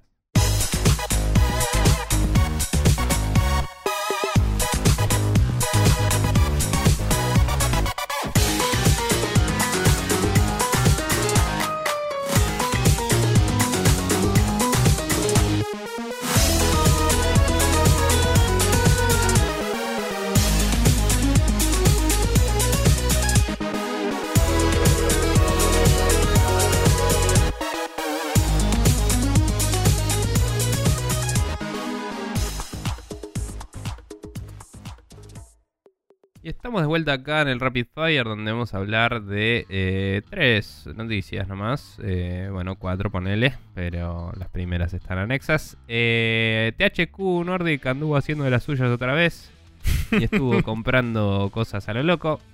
Eh, compró Gunfire Studios, que son eh, gente ex Vigil, creadores del Darksiders 3. Eh, el Milestone, que es eh, del MotoGP y Monster Energy Supercross, que no tengo idea de qué carajo es el segundo. Sí, no, Y el segundo no tengo idea qué es. MotoGP a nivel franquicia es la misma del año del orto, supongo, pero Sí. no, sé, no sé en qué anda hoy en día. Eh, y después, por último, Goodbye Canva- eh, Kansas Invest, que es una inversora en juegos indies que creo que tenía este juego del gatito mutante re loco. Sí, el Biomutant tenía en, Sí. en- en su, digamos, entre comillas, en su portfolio. haber, sí, lo que sea. Eh, así que nada, estuvo comprando esos estudios y cosas. eh, y además eh, lo incorporó a Steve Ellis, que es el creador de Time, Time Splitters, para trabajar en esa franquicia que aparentemente también es de ellos. Sí, Eh, de hecho, mm. Time Splitter fue una de las franquicias que compró el año pasado cuando Sí, empezó, digamos, a- su primer este super super este compra masiva de cosas que todo el mundo dejó tiradas por ahí. Este, y vino vino el linchera THQ a juntar todo lo que había dejado tirado todo el mundo y se lo llevó a su casa. Sí, que Time Splitters tuvo su renombre en su momento, no es un Sí, juego es de- muy, que es muy haya venerado jugado, por pero- un, un sector de- del, Sí, es muy de culto. del Eh, imaginario gamer. Sí. Eh, Lo que interesante de esto es que a este chabón Steve Ellis lo van a poner a cargo de un equipo que no sé bien si va a ser un equipo interno, digamos, de, de THQ Nordic o si van a crear un nuevo estudio que se va a dedicar a esto, pero que en principio, digamos, él va a trabajar con un grupo de, de desarrolladores de THQ Nordic eh, para empezar a diagramar cuál va a ser el futuro de la franquicia y demás. Y eventualmente empezar a trabajar en, una, en un juego nuevo de Time Splitters para tener. Eh, pero Así bueno, que nada. nada, developments interesantes. Recordemos que dentro de poco se viene la Gamescom y teniendo en cuenta que ahora THQ Nordic es una empresa principalmente europea con muchos estudios y muchos representantes en Europa, va a ser interesante ver si presentan algo nuevo, si muestran alguna novedad. Se sabe que eh, van a mostrar eh, van a mostrar nuevo gameplay del Biomutant, se sabe que van a anunciar tres o cuatro juegos nuevos también durante la Gamescom. Eh, y de hecho va a haber varios anuncios de, de publishers relativamente importantes durante Sí. la Gamescom, así que vamos a estar Sí, atentos a recordemos eso. que empieza este lunes y Sí. el lunes, siendo el opening day, debería ser, para quienes le interesa, el día donde habla Kojima también. Que iba a Sí. dar, eh, el opening day iba a hablar de un nuevo look de el eh, Death Stranding. Así, que nada, es. estamos medio... Yo estoy un poco pendiente de eso, me gustaría ver qué pasa con Kojima Productions y qué novedades nos trae el resto también. En Xbox también hicieron como un teaser de, eh, vamos a hablar de 6, 5 o 6 juegos, bla, bla, bla. Y, y como que se acerca la salida de, de beta de, del Game Pass de PC, que sigue en beta en teoría, y, y cosas del Gears nuevo y eso. Em, y nada, vamos a ver qué pasa. Sí. Pero bueno. Eh, bien, la siguiente noticia es que Bohemia Interactive, que son los creadores del DayZ, decide modificar la versión internacional, justamente de DayZ, para ajustarla a la, a la clasificación australiana previamente negada por el organismo de ese país. Lo que sucedió es que DayZ, no recuerdo si está por salir de Early Access o ya salió, hace relativamente poco, pero la cuestión es que eh, ellos aplicaron para el Rating Board de Australia, para recibir clasificación, y se les fue negada por una serie de, una serie de puntos. Entonces lo que dijeron ellos es que bajo el... No voy a decir la excusa, pero bajo la razón de no seccionar a parte de su audiencia de gamers australianos, dado que el juego es region free, todo el mundo puede jugar con todo el mundo lo que van a hacer es modificar la versión internacional del juego para que esté bajo los estándares que pide el organismo de clasificación de Australia. De esa forma, este, haciendo que nadie tenga que jugar en una región separada y tener como dos versiones diferentes del juego. Sí, medio una verga. Eh, hemos hablado entre nosotros, más que nada, no tanto en el programa, de que eh, encontrar el mínimo común denominador no es la solución ideal. La solución ideal es hacer versiones para cada región o directamente eh, diseñar el juego para la cantidad de regiones que quieras y no cambiarlo después. digamos. Sí. Eh, pero bueno, eh, veremos qué tanto impacta eso el juego. No sé si hoy tiene una comunidad muy activa, la verdad, hace mucho que no escucho nada del DayZ. No, yo la Eh, verdad que tampoco. Pero bueno, eh, Y- Bohemia Interactive asegura que la idea es eh, mantener la experiencia del juego lo más cerca posible de lo que se venía teniendo hasta ahora, pero digamos aceptando y acatando las, las restricciones que le imponen desde el organismo australiano. Y aparentemente, según estoy leyendo ahora en la nota, eh, una, de las, una de las razones, por lo menos que, se destacó del, del ban en Australia, es que tiene un, un- un ítem de curación que es básicamente una, una hoja de cannabis o algo basado en, en marihuana. Entonces que quizás por esa razón es que, o puede ser una de las razones por las cuales fue baneado en Australia. Entonces quizás removiendo eso, ya con eso solo alcanza para que, para que digamos, no fuera, no sea baneado en Australia, pero hay que ver si, si después de eso presentan de nuevo un- una nueva apelación para ver si pueden recibir el rating y si eso es suficiente o no. Pero bueno, habrá que ver.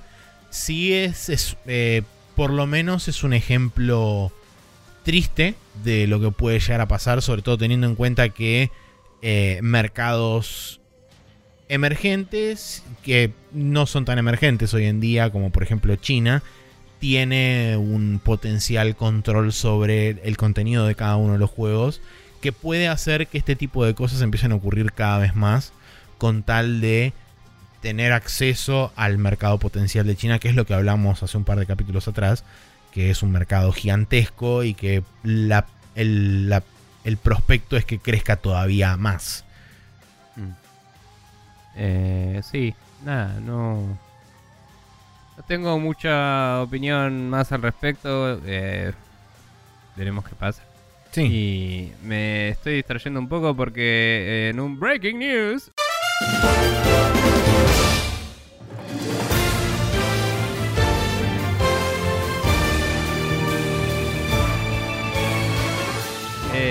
Sega está ticiando algo que no sé qué es.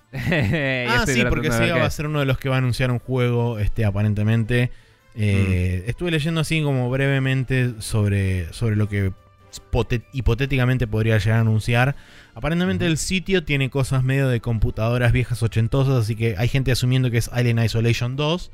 Pero cuando vos ves el Twitter de Sega, Mm. hay un GIF que tiene como un heartbeat, eh, un electrocardiograma que detecta el, el heartbeat. Sí, el Entonces- sitio es eso solo, básicamente. Hay un. eh, no me sale el nombre de. Estetoscopio, no, estetoscopio ¿eh? no, es un, un No. coso de electrocardiograma, sí, eso. Sí, no, pero digamos, es particularmente esos que son como ¿Un osciloscopio?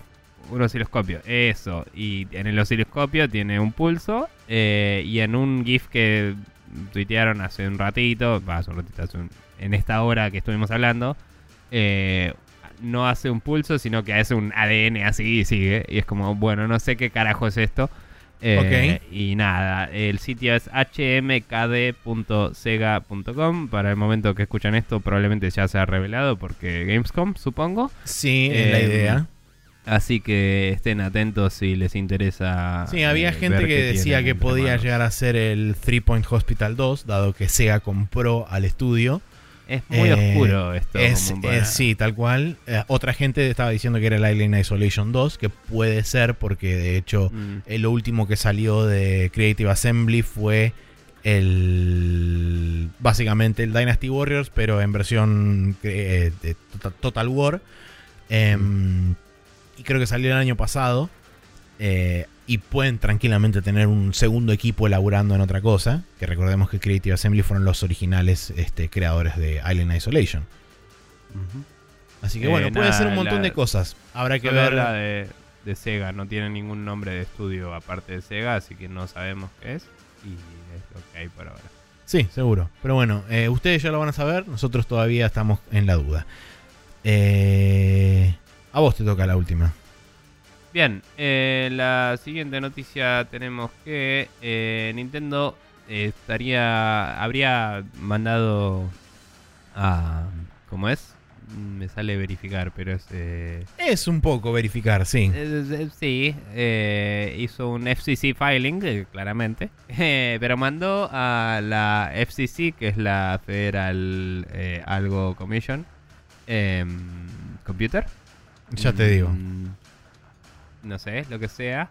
Eh, consumer, algo. Eh, Federal pero bueno, Communications Commission. ¿Viste? Tal cual.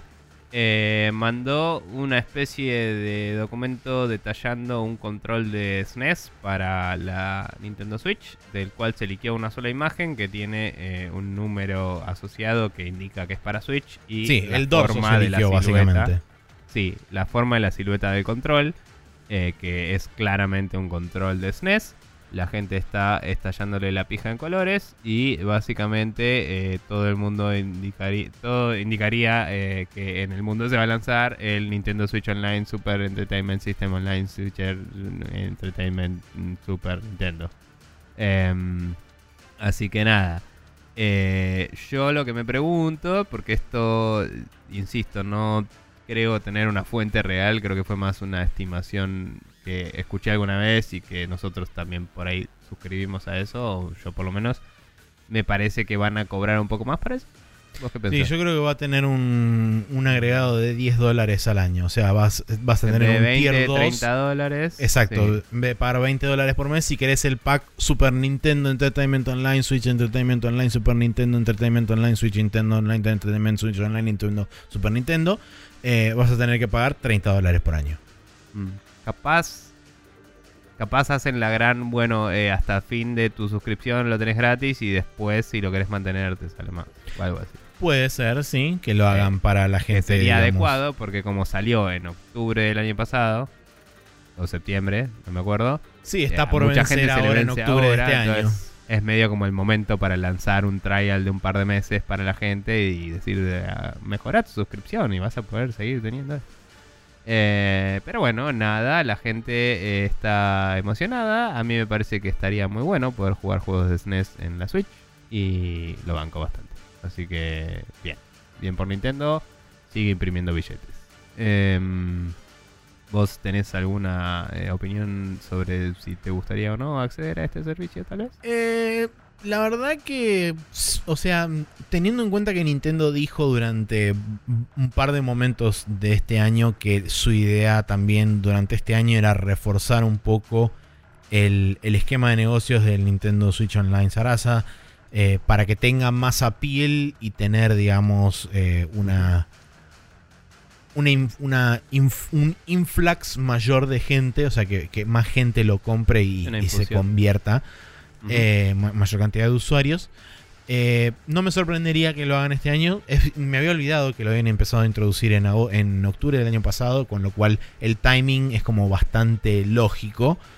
Eh, y en cuanto a usarlo o no, la verdad que no sé porque principalmente el 99% de las cosas que yo tengo en Switch son single player y no me interesan ni me llaman la atención nada en particular que ofrece el servicio. O sea, la, la realidad es que la única razón por la que lo pagaría sería para los cloud saves, eh, que es digamos la única herramienta que realmente me interesa de todo lo que tienen. Está bien. O No- sea que interesa inclusive si incluye la emulación por retro. 10 dólares más, no pagaría esos 10 dólares más, pagaría el mínimo. Este, si es que respetan, digamos, eso- esos eh, múltiples tiers y no te dicen, bueno, a partir de ahora sale 30 dólares y todo el mundo lo tiene. Claro. Este, que bueno. Eh, Bueno, nada. eh, pero de cualquier forma, eh, está bueno si hace llegar a más gente esos juegos de forma oficial. Si la suscripción no es el caso ideal, es otro tema aparte, pero veremos. Capaz que empiezan a venderlos, qué sé yo, pero la veo como que el precedente indica lo contrario. Así que Sí. vamos a ver. Eh, bien, esas son las noticias de la semana. Vamos a pasar al calendario donde tenemos que el día martes 20 sale el RAD de em, Double Fine. Sale en Nintendo Switch, en Windows, en PlayStation 4 y Xbox One. Es un roguelike visto de vista isométrica, eh, 3D, con eh, mutantes y cosas locas. Y es como una aventura así de, pibes pre-pubers o pubers eh, que se mutan y se cagan a palos. Eh, Así es. medio bit de map. Eh, después el Remnant from the Ashes para Windows, PlayStation 4 y Xbox One, que me suena zarpado, pero no me acuerdo cuál es. Third Person Shooter Action Adventure está listado así. Em, después tenemos el Roman Rumble in Las Vegas, Asterix and Obelix eh, XXL 2, o sea, 25, 2, Ve- no, eh, 2. Eh, no, XXL, no tiene un número romano. No, es extra extra large. Sí, eh, estaba tratando de convertirlo y dije, no, para eso no existe. No existe el Eh, número romano de eso. Sí. Eh, pero bueno, eh, creo recordar que el Asterix y Obelix XXL había sido bien recibido. No tengo idea. Eh, esto sale para Nintendo Switch. Eh, y después tenemos el Yu-Gi-Oh! Legacy of the Duelist Link Evolution para Nintendo Switch.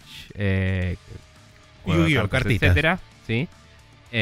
Activaste mi carta trampa y todo eso. Y el jueves 22 tenemos el Life is Strange 2, episodio 4, que pensé que ya habían cerrado ese antro, para Windows, PlayStation 4 y Xbox One.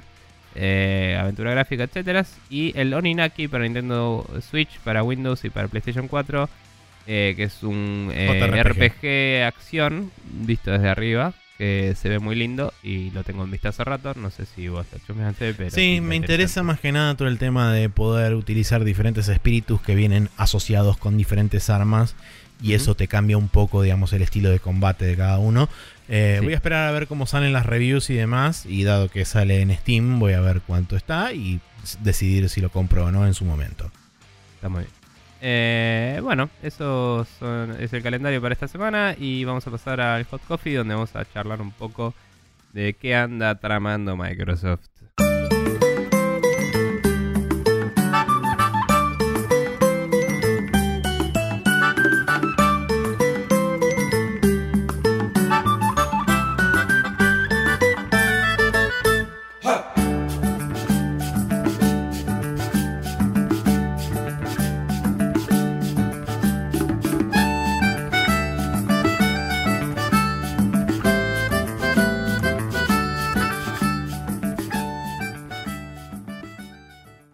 Vuelta acá eh, con una noticia de games- gamesindustry.biz en el Hot Coffee, eh, en el cual vamos a hablar de unas declaraciones que han hecho eh, personas de Microsoft al entrevistar con la gente de Game Informer. Sí. Sí, básicamente, Matt Booty, que aparentemente es el jefe de los estudios First Party.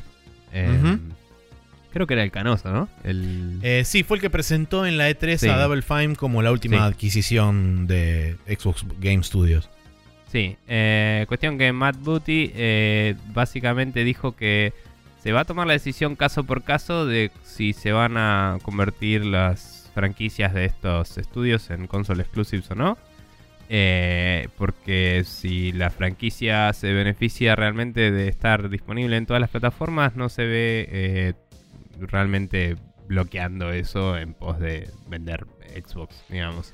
Eh, a la vez también dijo que franquicias que son exclusivas hoy en día van a permanecer siéndolo a futuro, como Forza, Halo y todo eso, porque ya son franquicias pensadas para venderse en Xbox y son parte del brand.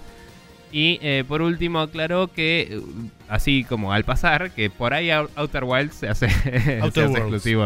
Outer Worlds se hace exclusivo en el futuro. Eh, le pasa a todo el mundo esa confusión. Pero bueno. Em, que fue medio así. La verdad es que no vi la entrevista, pero como que suena que tipo, ah, y guarda que esto capaz que sí, pero... Sí. Pero nada. Se me ocurre que eh, debe tener que ver más con un tema de derechos, IP y demás, porque recordemos que el Outer Worlds es. La IP es de Obsidian, pero está en un publishing deal con Private Division, que es una división aparte para publicar juegos de, de tamaño mediano de 2K. Entonces mm. es como que ahí me da una relación extraña. Que si bien eh, Obsidian retiene los derechos de la IP, es como que bueno, por ahí Microsoft no se puede meter ahora en el tema del publishing estrictamente, pero quizás más adelante, siendo un, juego publicado por Microsoft, lo puede transformar en exclusivo, dado que va a tener los derechos del IP también.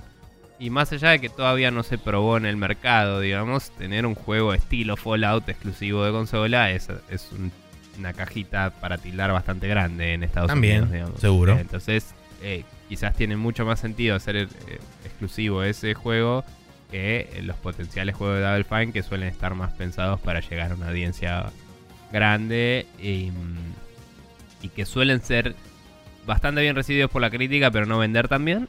Entonces es como que te conviene abarcar un mercado más grande, por ejemplo, si quieres lograr buenos números. Eh, sí. Por decir algo. Sí, coincido con el tema de la elección de caso por caso, aunque creo que, digamos, como, como blanket statement o como declaración así medio generalizada, si querés, me parece una, estrategia y una, y, una, y un approach bastante inteligente de parte de Microsoft el hecho de decir nos vamos a concentrar en los servicios y el software, que es básicamente la commodity del futuro dentro de la industria porque cuanto más plataformas vos cubras con tus servicios y con tu software, mejor te va a ir porque a la larga más gente va a consumir tu contenido y más streams de revenue vas a tener. Sí, hemos hablado en el pasado del futuro de las consolas y a dónde va la cosa y el streaming y todo eso. Y como que la estrategia de Microsoft en general es tratar de ser más future proof, me parece. Y decir, bueno, mira, si mañana no hago más Xboxes Xbox es una brand y existe en PC. Y además tenemos Xbox Games y los podemos vender donde se nos cante el orto. Y, como discutíamos ayer, que hablábamos un poco esto con, los chicos de Café Fandango, básicamente, em, si yo lanzo en PlayStation un juego de Double Fine, de, Obsidian, de quien sea, y se prende y dice Xbox Game Studio y mm, Studios y y arranca y me gusta, ¿me entendés? En, una PlayStation, eso es un win para Microsoft. Porque, o sea, quizás nunca consideré comprarme una Xbox y de golpe veo eso y digo, che, Microsoft está haciendo cosas copadas. Y nada, eh, y si mañana Sony dice no te dejo poner los juegos acá, Sony se queda sin un montón de juegos porque Microsoft se estuvo haciendo de estudios bastante con bastante salida de juegos, diría, dentro de todo. Eh, no muchísimo, pero de cierto renombre, ¿no? Y hoy le está pasando mucho a Sony que tiene exclusivos importantes, pero uno cada tanto, y el resto son todos third party. Entonces, si eh, la competencia le saca algunos third party de alto perfil, eh, y ellos no, no la quieren permitir, es como que pierden ellos. Seguro. Entonces como que se está volviendo un recurso para las otras, para su competencia. Entonces ahí es donde, donde estás ganando eh, un, upper hand, ¿no? Sí, eh, además, como, como charlábamos el otro, el otro día con los chicos de Fandango, eh, buen porcentaje de la ganancia de los platform holders viene de la venta de software. Si bien el hardware eventualmente llega a ser rentable, a pesar de que en muchos, en muchos, mm. casos se lanza a pérdida, eh, el único que creo que históricamente siempre intentó lanzarlos o, digamos quedando neutro o teniendo un pequeño margen de ganancia siempre fue Nintendo. Eh, pero digamos, en todo el resto de los casos siempre las consolas fueron a principio, al principio lanzadas a pérdida, eventualmente después con mayor o menor distancia de la fecha original de salida del, nuevo hardware, siempre termina revertiéndose la tendencia y terminan siendo redituables, pero digamos, la, rentabilidad...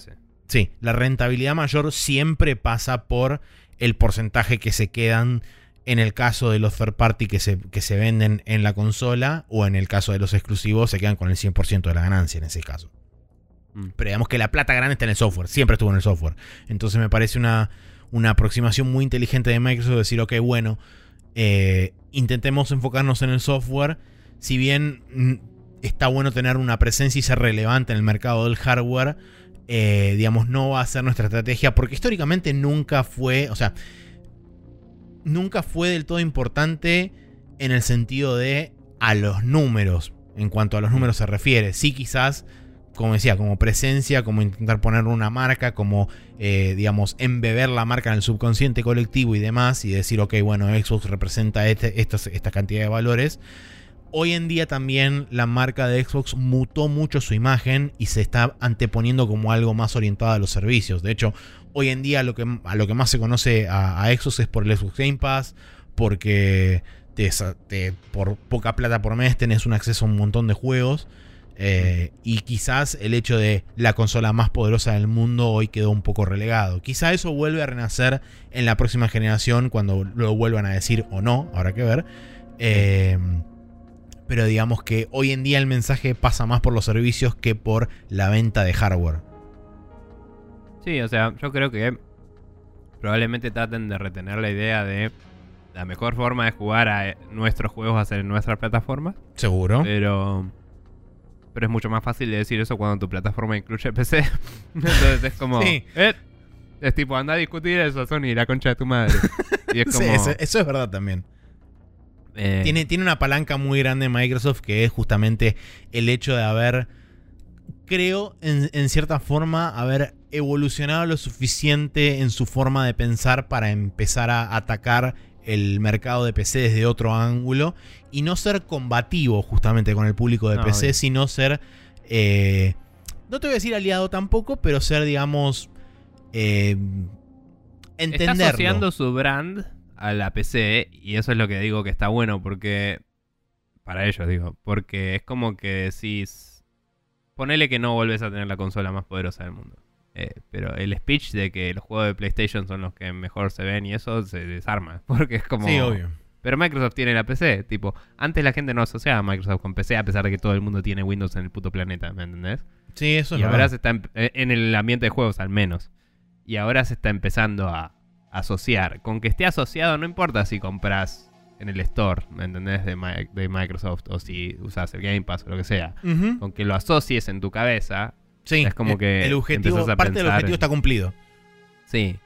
Eh, empezás a pensar en que Xbox eh, Games pueden tener mejores gráficos, potencialmente. ¿entendés? o correr mejor, o aprovechar mejor la nube, que eso ya de por sí era así porque los servicios de Microsoft son bastante más robustos. Sí. Eh, pero digo, es como que están empezando a decir, che, Xbox y, nuestra nuestro producto es el todo Microsoft. Pues aprovechalo, tipo, es un ecosistema entero, mientras que Sony es una consola. ¿Entendés? Sí, sí, eh. también en cierta forma es como que retienen un poco de, ese, de esa vieja guardia diciéndote que también tanto Forza como Halo, como cosas que por ahí históricamente están atados al brand de Xbox como, como consola, como hardware dedicado, ese tipo de cosas van a seguir, digamos, manteniéndose dentro de lo que es el, el wall garden, si querés, de la consola de Microsoft. Que si bien, bueno, eh, hoy en día podés acceder a ciertos títulos en PC de Forza y el Halo va a estar disponible dentro de relativamente poco con la Master Chief Collection llegando a Steam. Que eso también creo que es otro punto a favor de, de Microsoft, el decir, no vamos, a, no vamos a utilizar nuestro store porque sabemos que es una poronga, lo queremos mejorar, pero por ahora es una poronga, así que vamos a utilizar los servicios de otra gente que ya hace mucho tiempo que está eh, metido en la plataforma de PC y conoce mejor todo lo que es PC y sabe mejor hacer las cosas que nosotros, por ahora. Sí. Este, entonces eso también me parece que es una movida inteligente de parte de ellos. Sí, y la verdad es que, bueno, también hasta podría haber posible que en el futuro uno de sus estudios tenga exclusivos en el Epic Game Store, ¿me entendés? Porque son sus estudios, no son ellos, entre comillas. Entonces, si no es Halo o no es un flagship, eh, mm, ¿cómo es? Eh, franchise, es como que podría tranquilamente salir uno de Double Fine, uno de Obsidian, que sea exclusivo. De hecho, el, el Outer Worlds iba a ser exclusivo un rato porque ya estaba pactado antes, ¿o no? ¿O estoy confundiéndome? Eh, sí, el Outer Worlds creo que Me era exclusivo que del sí. Epic Game Store, ahora ya te digo. Yo digo, ponele que a futuro. eh, eh, bueno, justo si ese se convierte en exclusivo de Xbox, por ahí no. Porque de ahí Sí, se el vuelve un Outer, el. Outer Worlds va a ser exclusivo del Epic Game Store. Eh, si- justo si se cumple esto de que va a ser exclusivo de ahora más, capaz que no, porque se vuelve un flagship franchise, ¿no? Pero ponele Claro, que Obsidian sí. saca otro RPG y dicen, bueno, aprovecho, lo saco en Epic, Epic me da estos beneficios. ¿Viste? Es como que los chanes están yendo atrás de el negocio, ¿no? Y, y de. Y de. eh, Es como una cosa bipartita. Por un lado están poniendo sus juegos disponibles en más lugares, que de por sí es una estrategia inteligente, y por otro lado lo están haciendo porque platita y son inteligentes, entonces por ende no creo que estén cerrados a la idea de tener juegos exclusivos en store que no son la suya, ¿me entendés? Porque Sí, en la consola lo pueden vender igual, entonces es como, bueno, te lo pongo en la consola, capaz te lo pongo en el Game Pass, que no es el store técnicamente, es un servicio. Y después no te lo vendo en el store del PC, te lo vendo donde, como vos decías, en un lugar que la gente ya tiene acceso y que ya tiene más usuarios y que me va a rendir más, honestamente. Entonces tiene más sentido. Em, y después, y hasta cierto punto tienen que bancar menos infraestructura, ponele. No, no hace mucha diferencia, pero. No hace mucha diferencia porque ya lo tenés en el Game Pass y ya lo tenés. Pero digo, ponele. Eh, pero bueno, no sé, la verdad es que es muy interesante hacia dónde puede ir todo esto. Eh, creo que también me interesa ver cómo queda parado Sony, ¿no? Porque yo veo que Sony se está encasillando en una situación en la que tiene que salir con una solución a la Nintendo y empezar a buscar su propia identidad eh, de plataforma. Eh, Sí. Porque hoy se ve como en una situación en la que eh, Xbox le está tocando el, el orto. tío. es como... Están vendiendo los mismos productos y Xbox lo está vendiendo en más plataformas. Sí, por otro lado es de nuevo, del que menos sabemos. Recordemos que la última Sí. declaración relevante oficial de parte de Sony fue antes de la E3, cuando Mark Cerny salió a hablar de la estructura interna y de todo el tema del SSD y qué sé yo, Sí. eh, de la, de la próxima. PlayStation. Y eso fue lo último que se supo. Inclusive ni No siquiera sabemos hubo nada del negocio, solo de que de un poco del hardware de la siguiente. Claro, Play. un poco de arquitectura, de, de en, cuanto, en cuanto a política de negocios y en cuanto a eh, modelos de, de negocios futuros para la próxima generación, no se sabe absolutamente nada de Sony. A lo que voy es que, como decía, Nintendo juega su. Ya lo hablamos muchas veces, juega la suya, por eso casi no estamos hablando de ellos en este momento. Sí. eh, y hace su rancho aparte y es como ustedes compitan. Pero Microsoft y Sony compiten zarpado. Entonces cuando Microsoft se vuelve una empresa de servicios y se pone, se vuelca a esto de yo te publico juegos en Sony, me chupan huevo.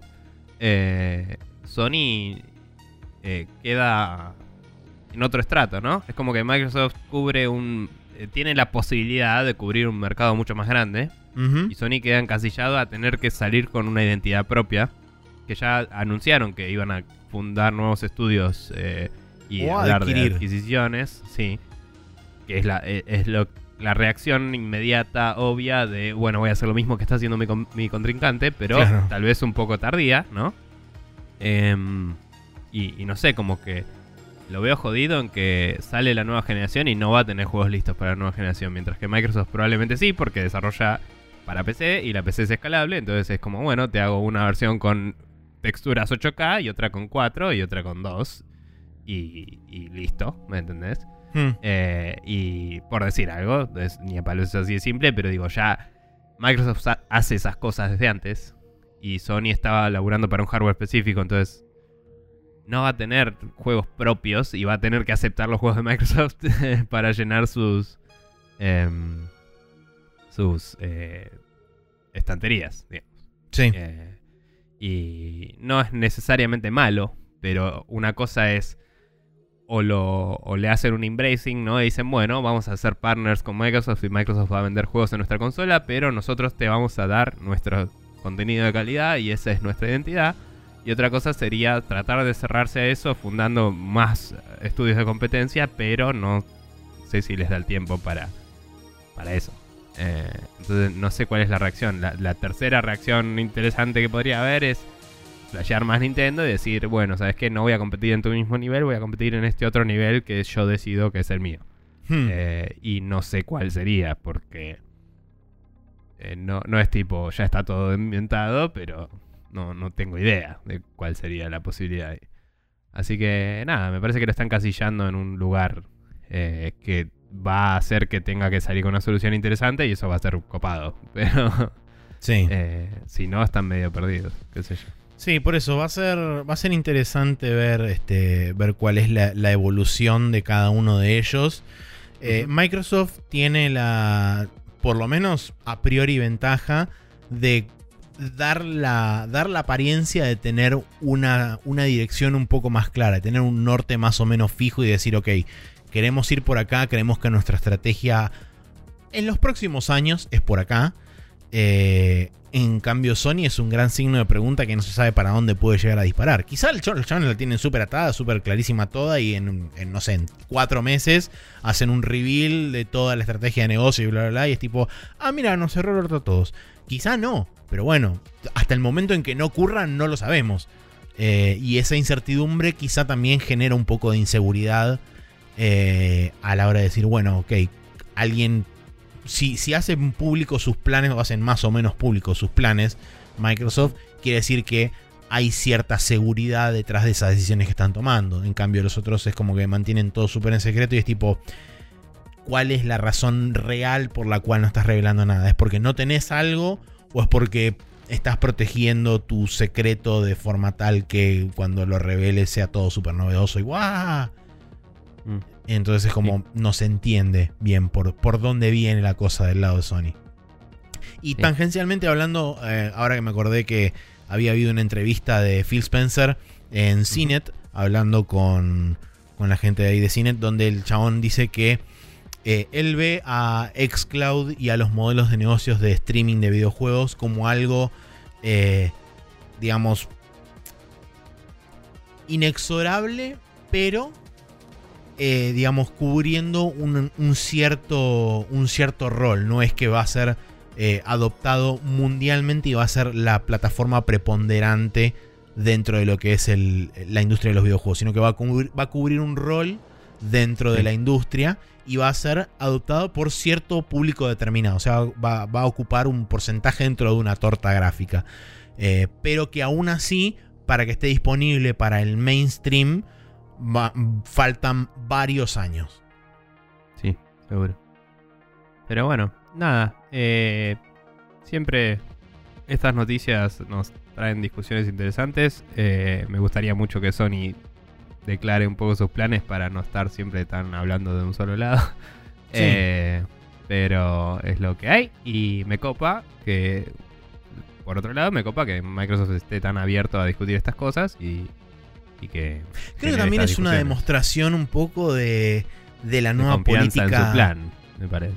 Sí, no, pero también creo que es un poco una demostración de, de, de lo que viene haciendo Microsoft desde la salida de, del boludo de Don Matrix y toda esa gente que se fue de la, de la capa de la capa de management de Xbox en particular y cuando tomó las riendas Phil Spencer y que yo puso a otro grupo diferente de gente al, mando que me da la impresión de que al principio era bueno intentemos dar vuelta a este barco de alguna forma eh, y ahora se dieron cuenta de que esta nueva cara digamos corporativa tiene mejor resonancia con la gente y genera como mayor empatía, si querés. Y es, se dieron cuenta de que eso también forma parte de una buena, una estrategia de negocios, tener una, una, buena, un buen rapport con la gente. Eh, y demostrar y ser más abiertos con, con la gente, decir, bueno, ok, esto da la, da la pauta de cierto nivel de honestidad que genera empatía, por lo cual hace que tu público pueda llegar a ser más leal hacia vos como empresa. Que bueno, si te lo pones a pensar desde otro lado, es medio di- complicado el tema ese porque estás este, medio como sugiriendo determinadas cosas y qué sé yo. Y siempre aclaramos, nunca confíen en ninguna empresa porque siempre van a tirar para su lado. Pero digamos, si en cierta forma están tirando un 90% para su lado, pero un 10% para vos, es mejor que un 100% para ellos y nada para vos. sí, no, a ver, eh, las empresas a veces tiran para su lado y eso se alinea con tus intereses. Eso También, lo, sí. Lo tenés que medir vos como individuo y, y es como, bueno, si yo soy consumidor de esta empresa y esta empresa está haciendo cosas que le benefician y lleva a que yo como consumidor tenga más cosas, como decías vos, eh, está bueno. Pero sí, o sea, vamos a ver. eh, igual me parece que estas actitudes eh, son, no te digo sensatas, pero son eh, suficientemente transparentes como para juzgar uno si están buenas o no. Y me parece Claro. que están buenas personalmente. Lo que quiero decir es no nos subamos al trencito de la alegría de Microsoft todavía. No, está bien, hay que ver cómo, cómo lo llevan a cabo todo. Eh, capaz que es tipo, la declaración es no, no tenemos por qué hacer todo exclusivo y mañana todo es exclusivo porque se decidió. Por eso. Eh, entonces hay que ver. A mí me parece que está bueno porque al declarar estas cosas pueden medir la reacción de Claro. la gente y tomar una decisión informada también. Porque eh, una cosa negativa que me parece que tiene Sony en su contra es que como no están diciendo una mierda, la gente está en incertidumbre y, o sea, tienen muchos fanáticos que son fanáticos muy. que lo siguen ciegamente y eso obviamente les va a dar un montón de plata y cosas. Pero también es como que no tienen una idea certera de qué es lo que quiere su público, me parece. Eh, o que no pueden obtenerlo de forma fácil. Eh, Nintendo, mientras viste, te hace las, todas las polls y te dice, che, te copas en compartir tu opinión sobre esto. Cada vez que entras al sitio, eh, tienen Obviamente todos tienen sus métricas también, ¿no? De qué juego se juega y todo. Obvio. Pero. Pero es como que las declaraciones públicas eh, y, y los statements de a nosotros nos gusta hacer esto eh, sirven mucho para eso, para medir la reacción y actuar en consecuencia. Y si te quedas callado y te guardas en el molde y solo producís contenido, puede llegar el momento en el que te veas que estás un poco atrasado con respecto a la industria, que es lo que le pasó por un tiempo a Nintendo también. Ujú. Así que hay que ver. Eh, pero bueno, nada. Buena discusión. Eh, buenas cosas posibles pueden pasar y cosas horribles también. Así que veremos, como siempre. Sí. Eh, bien. Vamos a irnos entonces a la última sección del programa en la cual les vamos a recomendar cositas para que chusmen.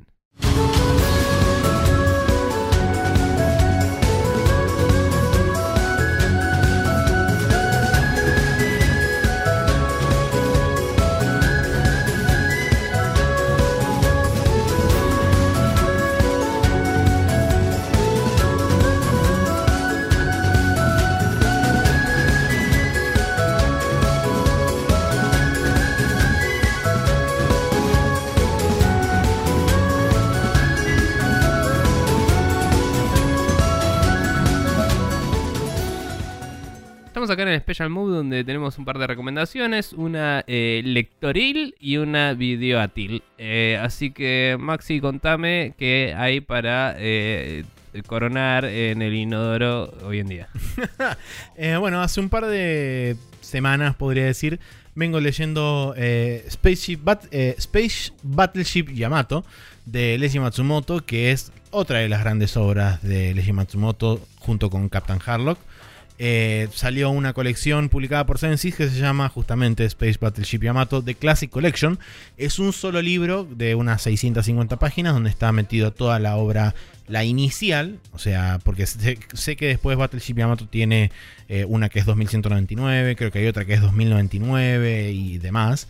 Entonces es como hay varias, hay varias iteraciones que no sé si son remakes o son como secuelas o son distintas obras y demás. Pero bueno, esta, la, la clásica, la inicial, eh, está disponible en Book Depository.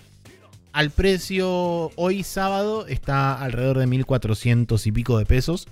Eh, la edición, la verdad que es muy, muy, muy linda. Tiene hardcover, además viene cosido adentro, así que es una, eso Es da una, de seguridad extra. También. Sí. Eh, sí, sí, tiene, tiene de hecho páginas a color eh, con, con impresión tipo fotográfica. Tranca. Ahí se lo estoy mostrando a Nico, que se ve realmente muy lindo Atestigo todo. que está muy bien. Este, y bueno, además eh, la- las páginas de manga y qué sé yo tienen un, un muy buen papel. Eh, súper, súper, súper recomendado. Eh, primero porque es Leiji Sumoto y segundo porque la edición realmente es muy copada. Y en líneas generales Seven Seas hace ediciones realmente copadas. En lo que respecta a las Classic Collections que tienen varias, tienen eh, Devilman de Gonagai, tienen Cutie Honey, la clásica de Gonagai, tienen eh, Captain Harlock, la primera, también de Leiji Matsumoto, tienen esta, eh, y no me acuerdo si hay otra más que también estaba publicando Seven Seas, pero bueno, la cuestión es que están sacando como mangas clásicos, eh, las ediciones originales de esos mangas clásicos, Sí, en, en estos formatos que la verdad están muy, muy copados. está muy bien. Eh, bien, yo por mi parte tengo para recomendar. eh, podría recomendar algo para leer, pero todavía no lo leí del todo, así que no me parece. Así que vamos a recomendar a cambio eh, una serie de videos de YouTube de unos amigos que creo que la mencioné alguna vez, pero ahora la estoy viendo directamente todos los capítulos. Es Nerdomancers. Eh, quizás hayan escuchado sobre ellos porque tienen relativo renombre y fama. Em, pero bueno, son amigos de un grupo de amigos eh, gigante que tengo que vamos a arcades y cosas, etcétera. Y nunca los eh, vi hasta ahora, realmente. Ok. Y dije, ah, me voy a poner unos capítulos de fondo mientras dibujo. Y la verdad que me cagué de risa zarpado. Es tipo muy, muy divertido escuchar a los pibes hablar. Eh, son tres personas, por lo menos en los primeros capítulos. Creo que después se sumó Ariel, que es otro pibe. Eh, y nada, son Andrés Borghi, Marcelo Yáñez y eh, otro pibe que le dicen BAM, que se llama Matías, no me acuerdo del apellido en este momento. Eh, y los tres son gente nerda de- del fandom, de, de ir a convenciones de anime y de cosas, ¿no? De hecho, el pibe este BAM tiene una banda que tocan temas japoneses en las convenciones y todo. Eh, y Marce y Andrés estuvieron metidos en producciones de, de cosas de películas medio cineander y cosas así acá en Argentina. Andrés también produjo un corto que eh, se ganó una beca medio, no una beca, una especie de subsidio de un concurso de Peter Jackson y se fue a grabar un corto allá a Nueva Zelanda y volvió. Ok. Pero bueno, gente con relativo renombre armó esto y por eso tienen bastantes seguidores. Y la verdad es que son un cago de risa, se pone a hablar mucho de, de temas de discusión así medio aleatorios, que cada capítulo es como un tema y hablan mucho sobre eso. Entonces hay un capítulo que es sobre los palos que se fueron dando durante la vida, así, y cómo se lastimaron y se hicieron poronga haciendo pelotudeces. Eh, hay uno sobre cómo empezaron a, a meterse en la nerdeada. Hay otro sobre eh, las series que habían cuando eran chicos y esas cosas muy apelada, que apelan mucho a nuestro treintañismo eh, nerdoso, ¿no? Y, mm, y nada, y, tipo los muñecos que tenían y cosas así. Eh, y hasta uno que me hizo reír demasiado y dije, no, la tengo que recomendar esto, es... Hmm. hicieron unos especiales que Marcelo dibuja bastante bien y Andrés, la verdad que también dibuja bastante bien, pero no, no es tan frecuente en la movida. Y los dos conocían los primeros Pokémon y ninguno más. Entonces Bam les empezó a describir Pokémones nuevos y ellos tenían que dibujarlos sin saber nada sobre ellos. Y, y los dibujaban y competían entre sí. Y después como que eh, les ponían un nombre y explicaban qué hacían. Y después lo comparaban con el de verdad. Y es como nada que ver y es un cago de risa zarpado. Eh, y después de eso, eh, de esa competencia, uno de esos dos ganó y compitieron contra un amigo de ellos que dibuja profesionalmente, digamos, y que tampoco conoce los Pokémon nuevos. Entonces era como más de eso y te cagas de risa zarpado. Muy, muy bueno. Eh, y nada, los estuve dejando de fondo mientras dibujaba, pero está bueno para, no sé, lavar los platos, cocinar, lo que sea. Eh, y aparte, a, a pesar de que esos capítulos en particular de dibujos obviamente hay que verlos, en general eh, es bastante una conversación que se puede dejar como si fuera un podcast de fondo. Eh, pero hay algunas boludeces de edición que te perdés, ¿no? Como en los primeros capítulos justo Bam estaba medio con un montón de tos y cada vez que tose aparece un número con un contador gigante y le ponen tipo un sombrero así photoshopeado re cualquiera encima de la cabeza y cada vez es un sombrero distinto y cosas así. No sé. Y como que la cámara hace un zoom hacia la cara del chavo. ¿viste? Ok. Todo roto digital. Nada, muy, muchas pelotudeces así. La verdad que me cago de risa y los recomiendo mucho. Eh, y nada, son amigos de, de Naka y la gente de Chapatonic y de los pibes de rayos catódicos. Así que seguro que van a estar cuando vengan acá en octubre también. Y, todo eso. Gente copada. Eh, así que eso, Nerdomancers en YouTube eh, tienen un montón de capítulos y tienen un musical de Street Fighter que hicieron. Y también tienen un musical de Mortal Kombat. Y no los vi porque por alguna razón los estoy viendo en orden los capítulos a pesar de que no hay correlación en absoluta. Pero bueno, eso. Bien, Maxi, ¿cómo hace la gente para seguir nuestro contenido en los distintos lugares donde estamos? Bueno, pueden buscarnos en iTunes, en archive.org, en Google Podcast o en Spotify como Spreadshot News todo junto y sin acento. En cada una de esas plataformas nos pueden, le pueden dar al botón de suscribirse. Este, y todos los martes a las 0.30 horas, o en el caso de Archive un rato antes, lunes a la noche, aparece posteado todos los capítulos. Eh, si no, eh, pueden copiarse expertonews.com barra podcast, que es el feed de nuestro podcast, y lo pueden postear, eh, lo pueden poner en cualquier reproductor de podcast de su preferencia, y también pueden acceder a los este, capítulos de Expertos News todos los martes a las 0.30 horas. Eh, tenemos youtube.com barra TV, que es nuestro canal de YouTube, donde principalmente lo que hacemos es actualizar cuando me acuerdo la playlist de lo que sobra de Spreadshot News con los nuevos temas que vamos incluyendo al final de cada uno de los programas. Y eso fue todo por este capítulo. Yo me despido porque eh, la naturaleza está llamando y si no este, atiendo su llamado va a haber un problema en este momento. Mm, A ver, breves instantes. Está bien, yo cierro con un breaking news nuevo, así, pip, pip, pip, pip, etcétera. De que aparentemente, según dice Daniel Lamad en Twitter, eh, chabón fuente de información eh, relativamente confiable, Sí. eh, el día lunes que Nintendo anunció que va a haber un video de 20 minutos hablando de juegos indies que se vienen para Switch, va a haber un Ujú. juego de, Micro- de Microsoft en esa lista.